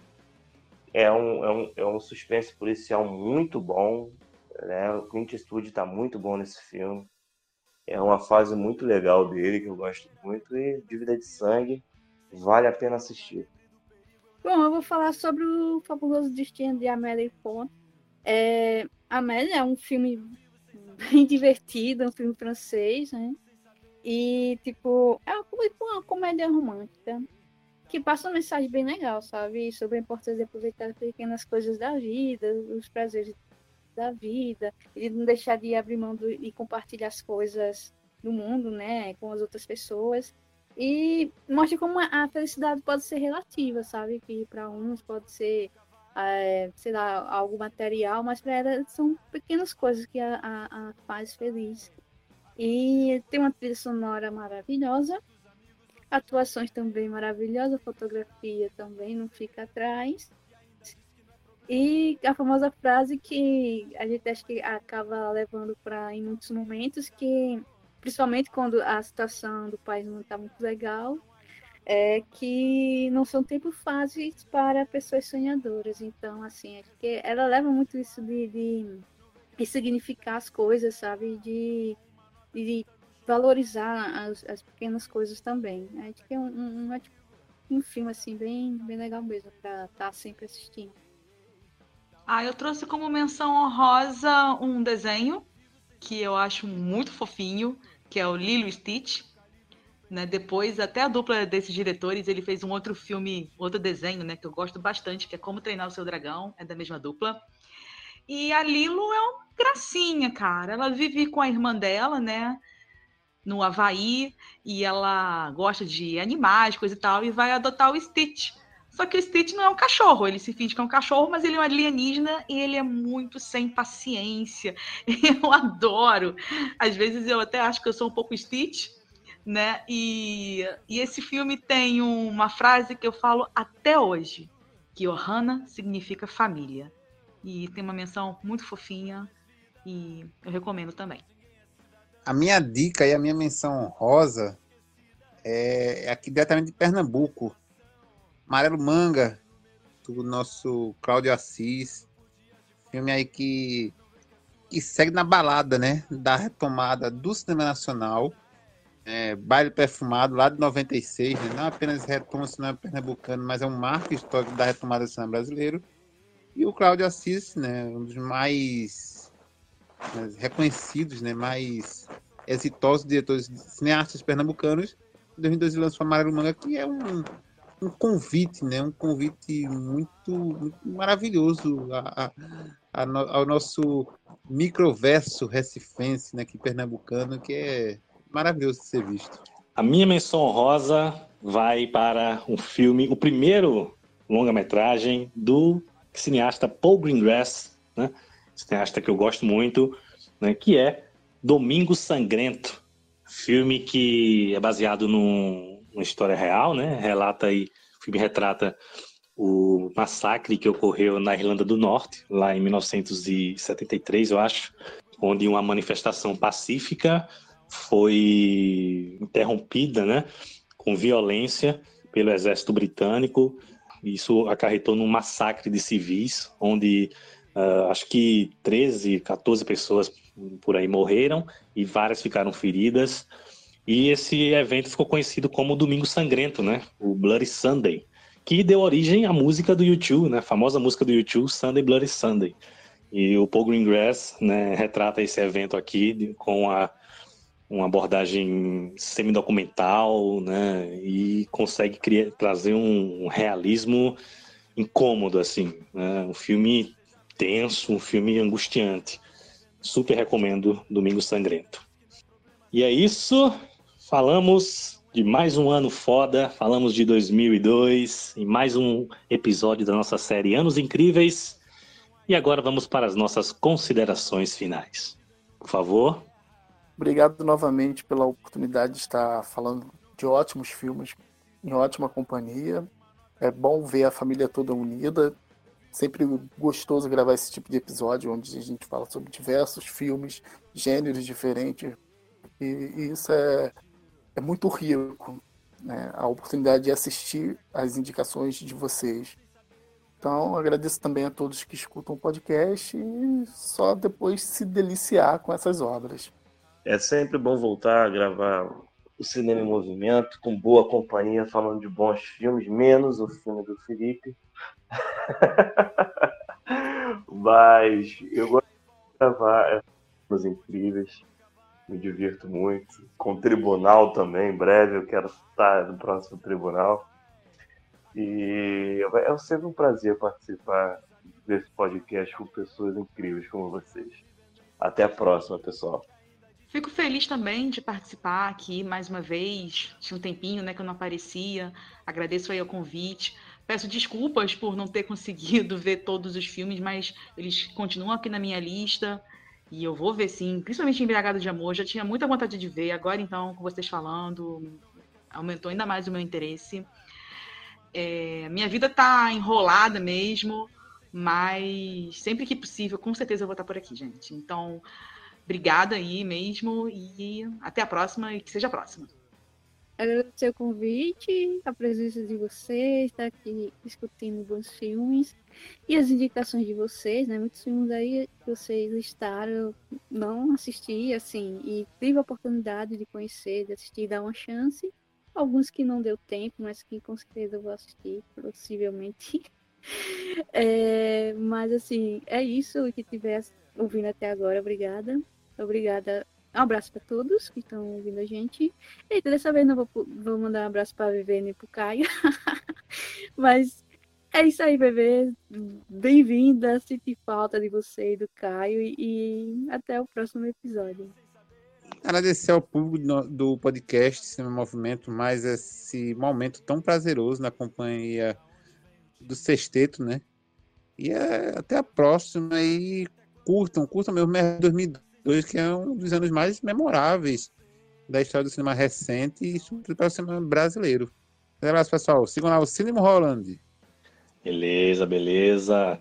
Fechamos aí mais um grande episódio, né? Tenho certeza que você que está nos ouvindo gostou bastante aí das nossas indicações, vai atrás, né, assiste os filmes, né, que foi muito rico aqui os nossos, as nossas indicações, né, essa equipe de feras, né, de cinéfilos e cinéfilas, né, maravilhosos e maravilhosas, né, tenho muito orgulho da nossa equipe, né, e em breve teremos mais, teremos mais anos incríveis, mais tribunais cinéfilos, né, então, fique com a gente, acompanhe o podcast Cinema em Movimento quinzenalmente nas principais plataformas de áudio, beleza? E é isso, um grande abraço e até a próxima com mais um episódio do podcast Cinema em Movimento. Tchau!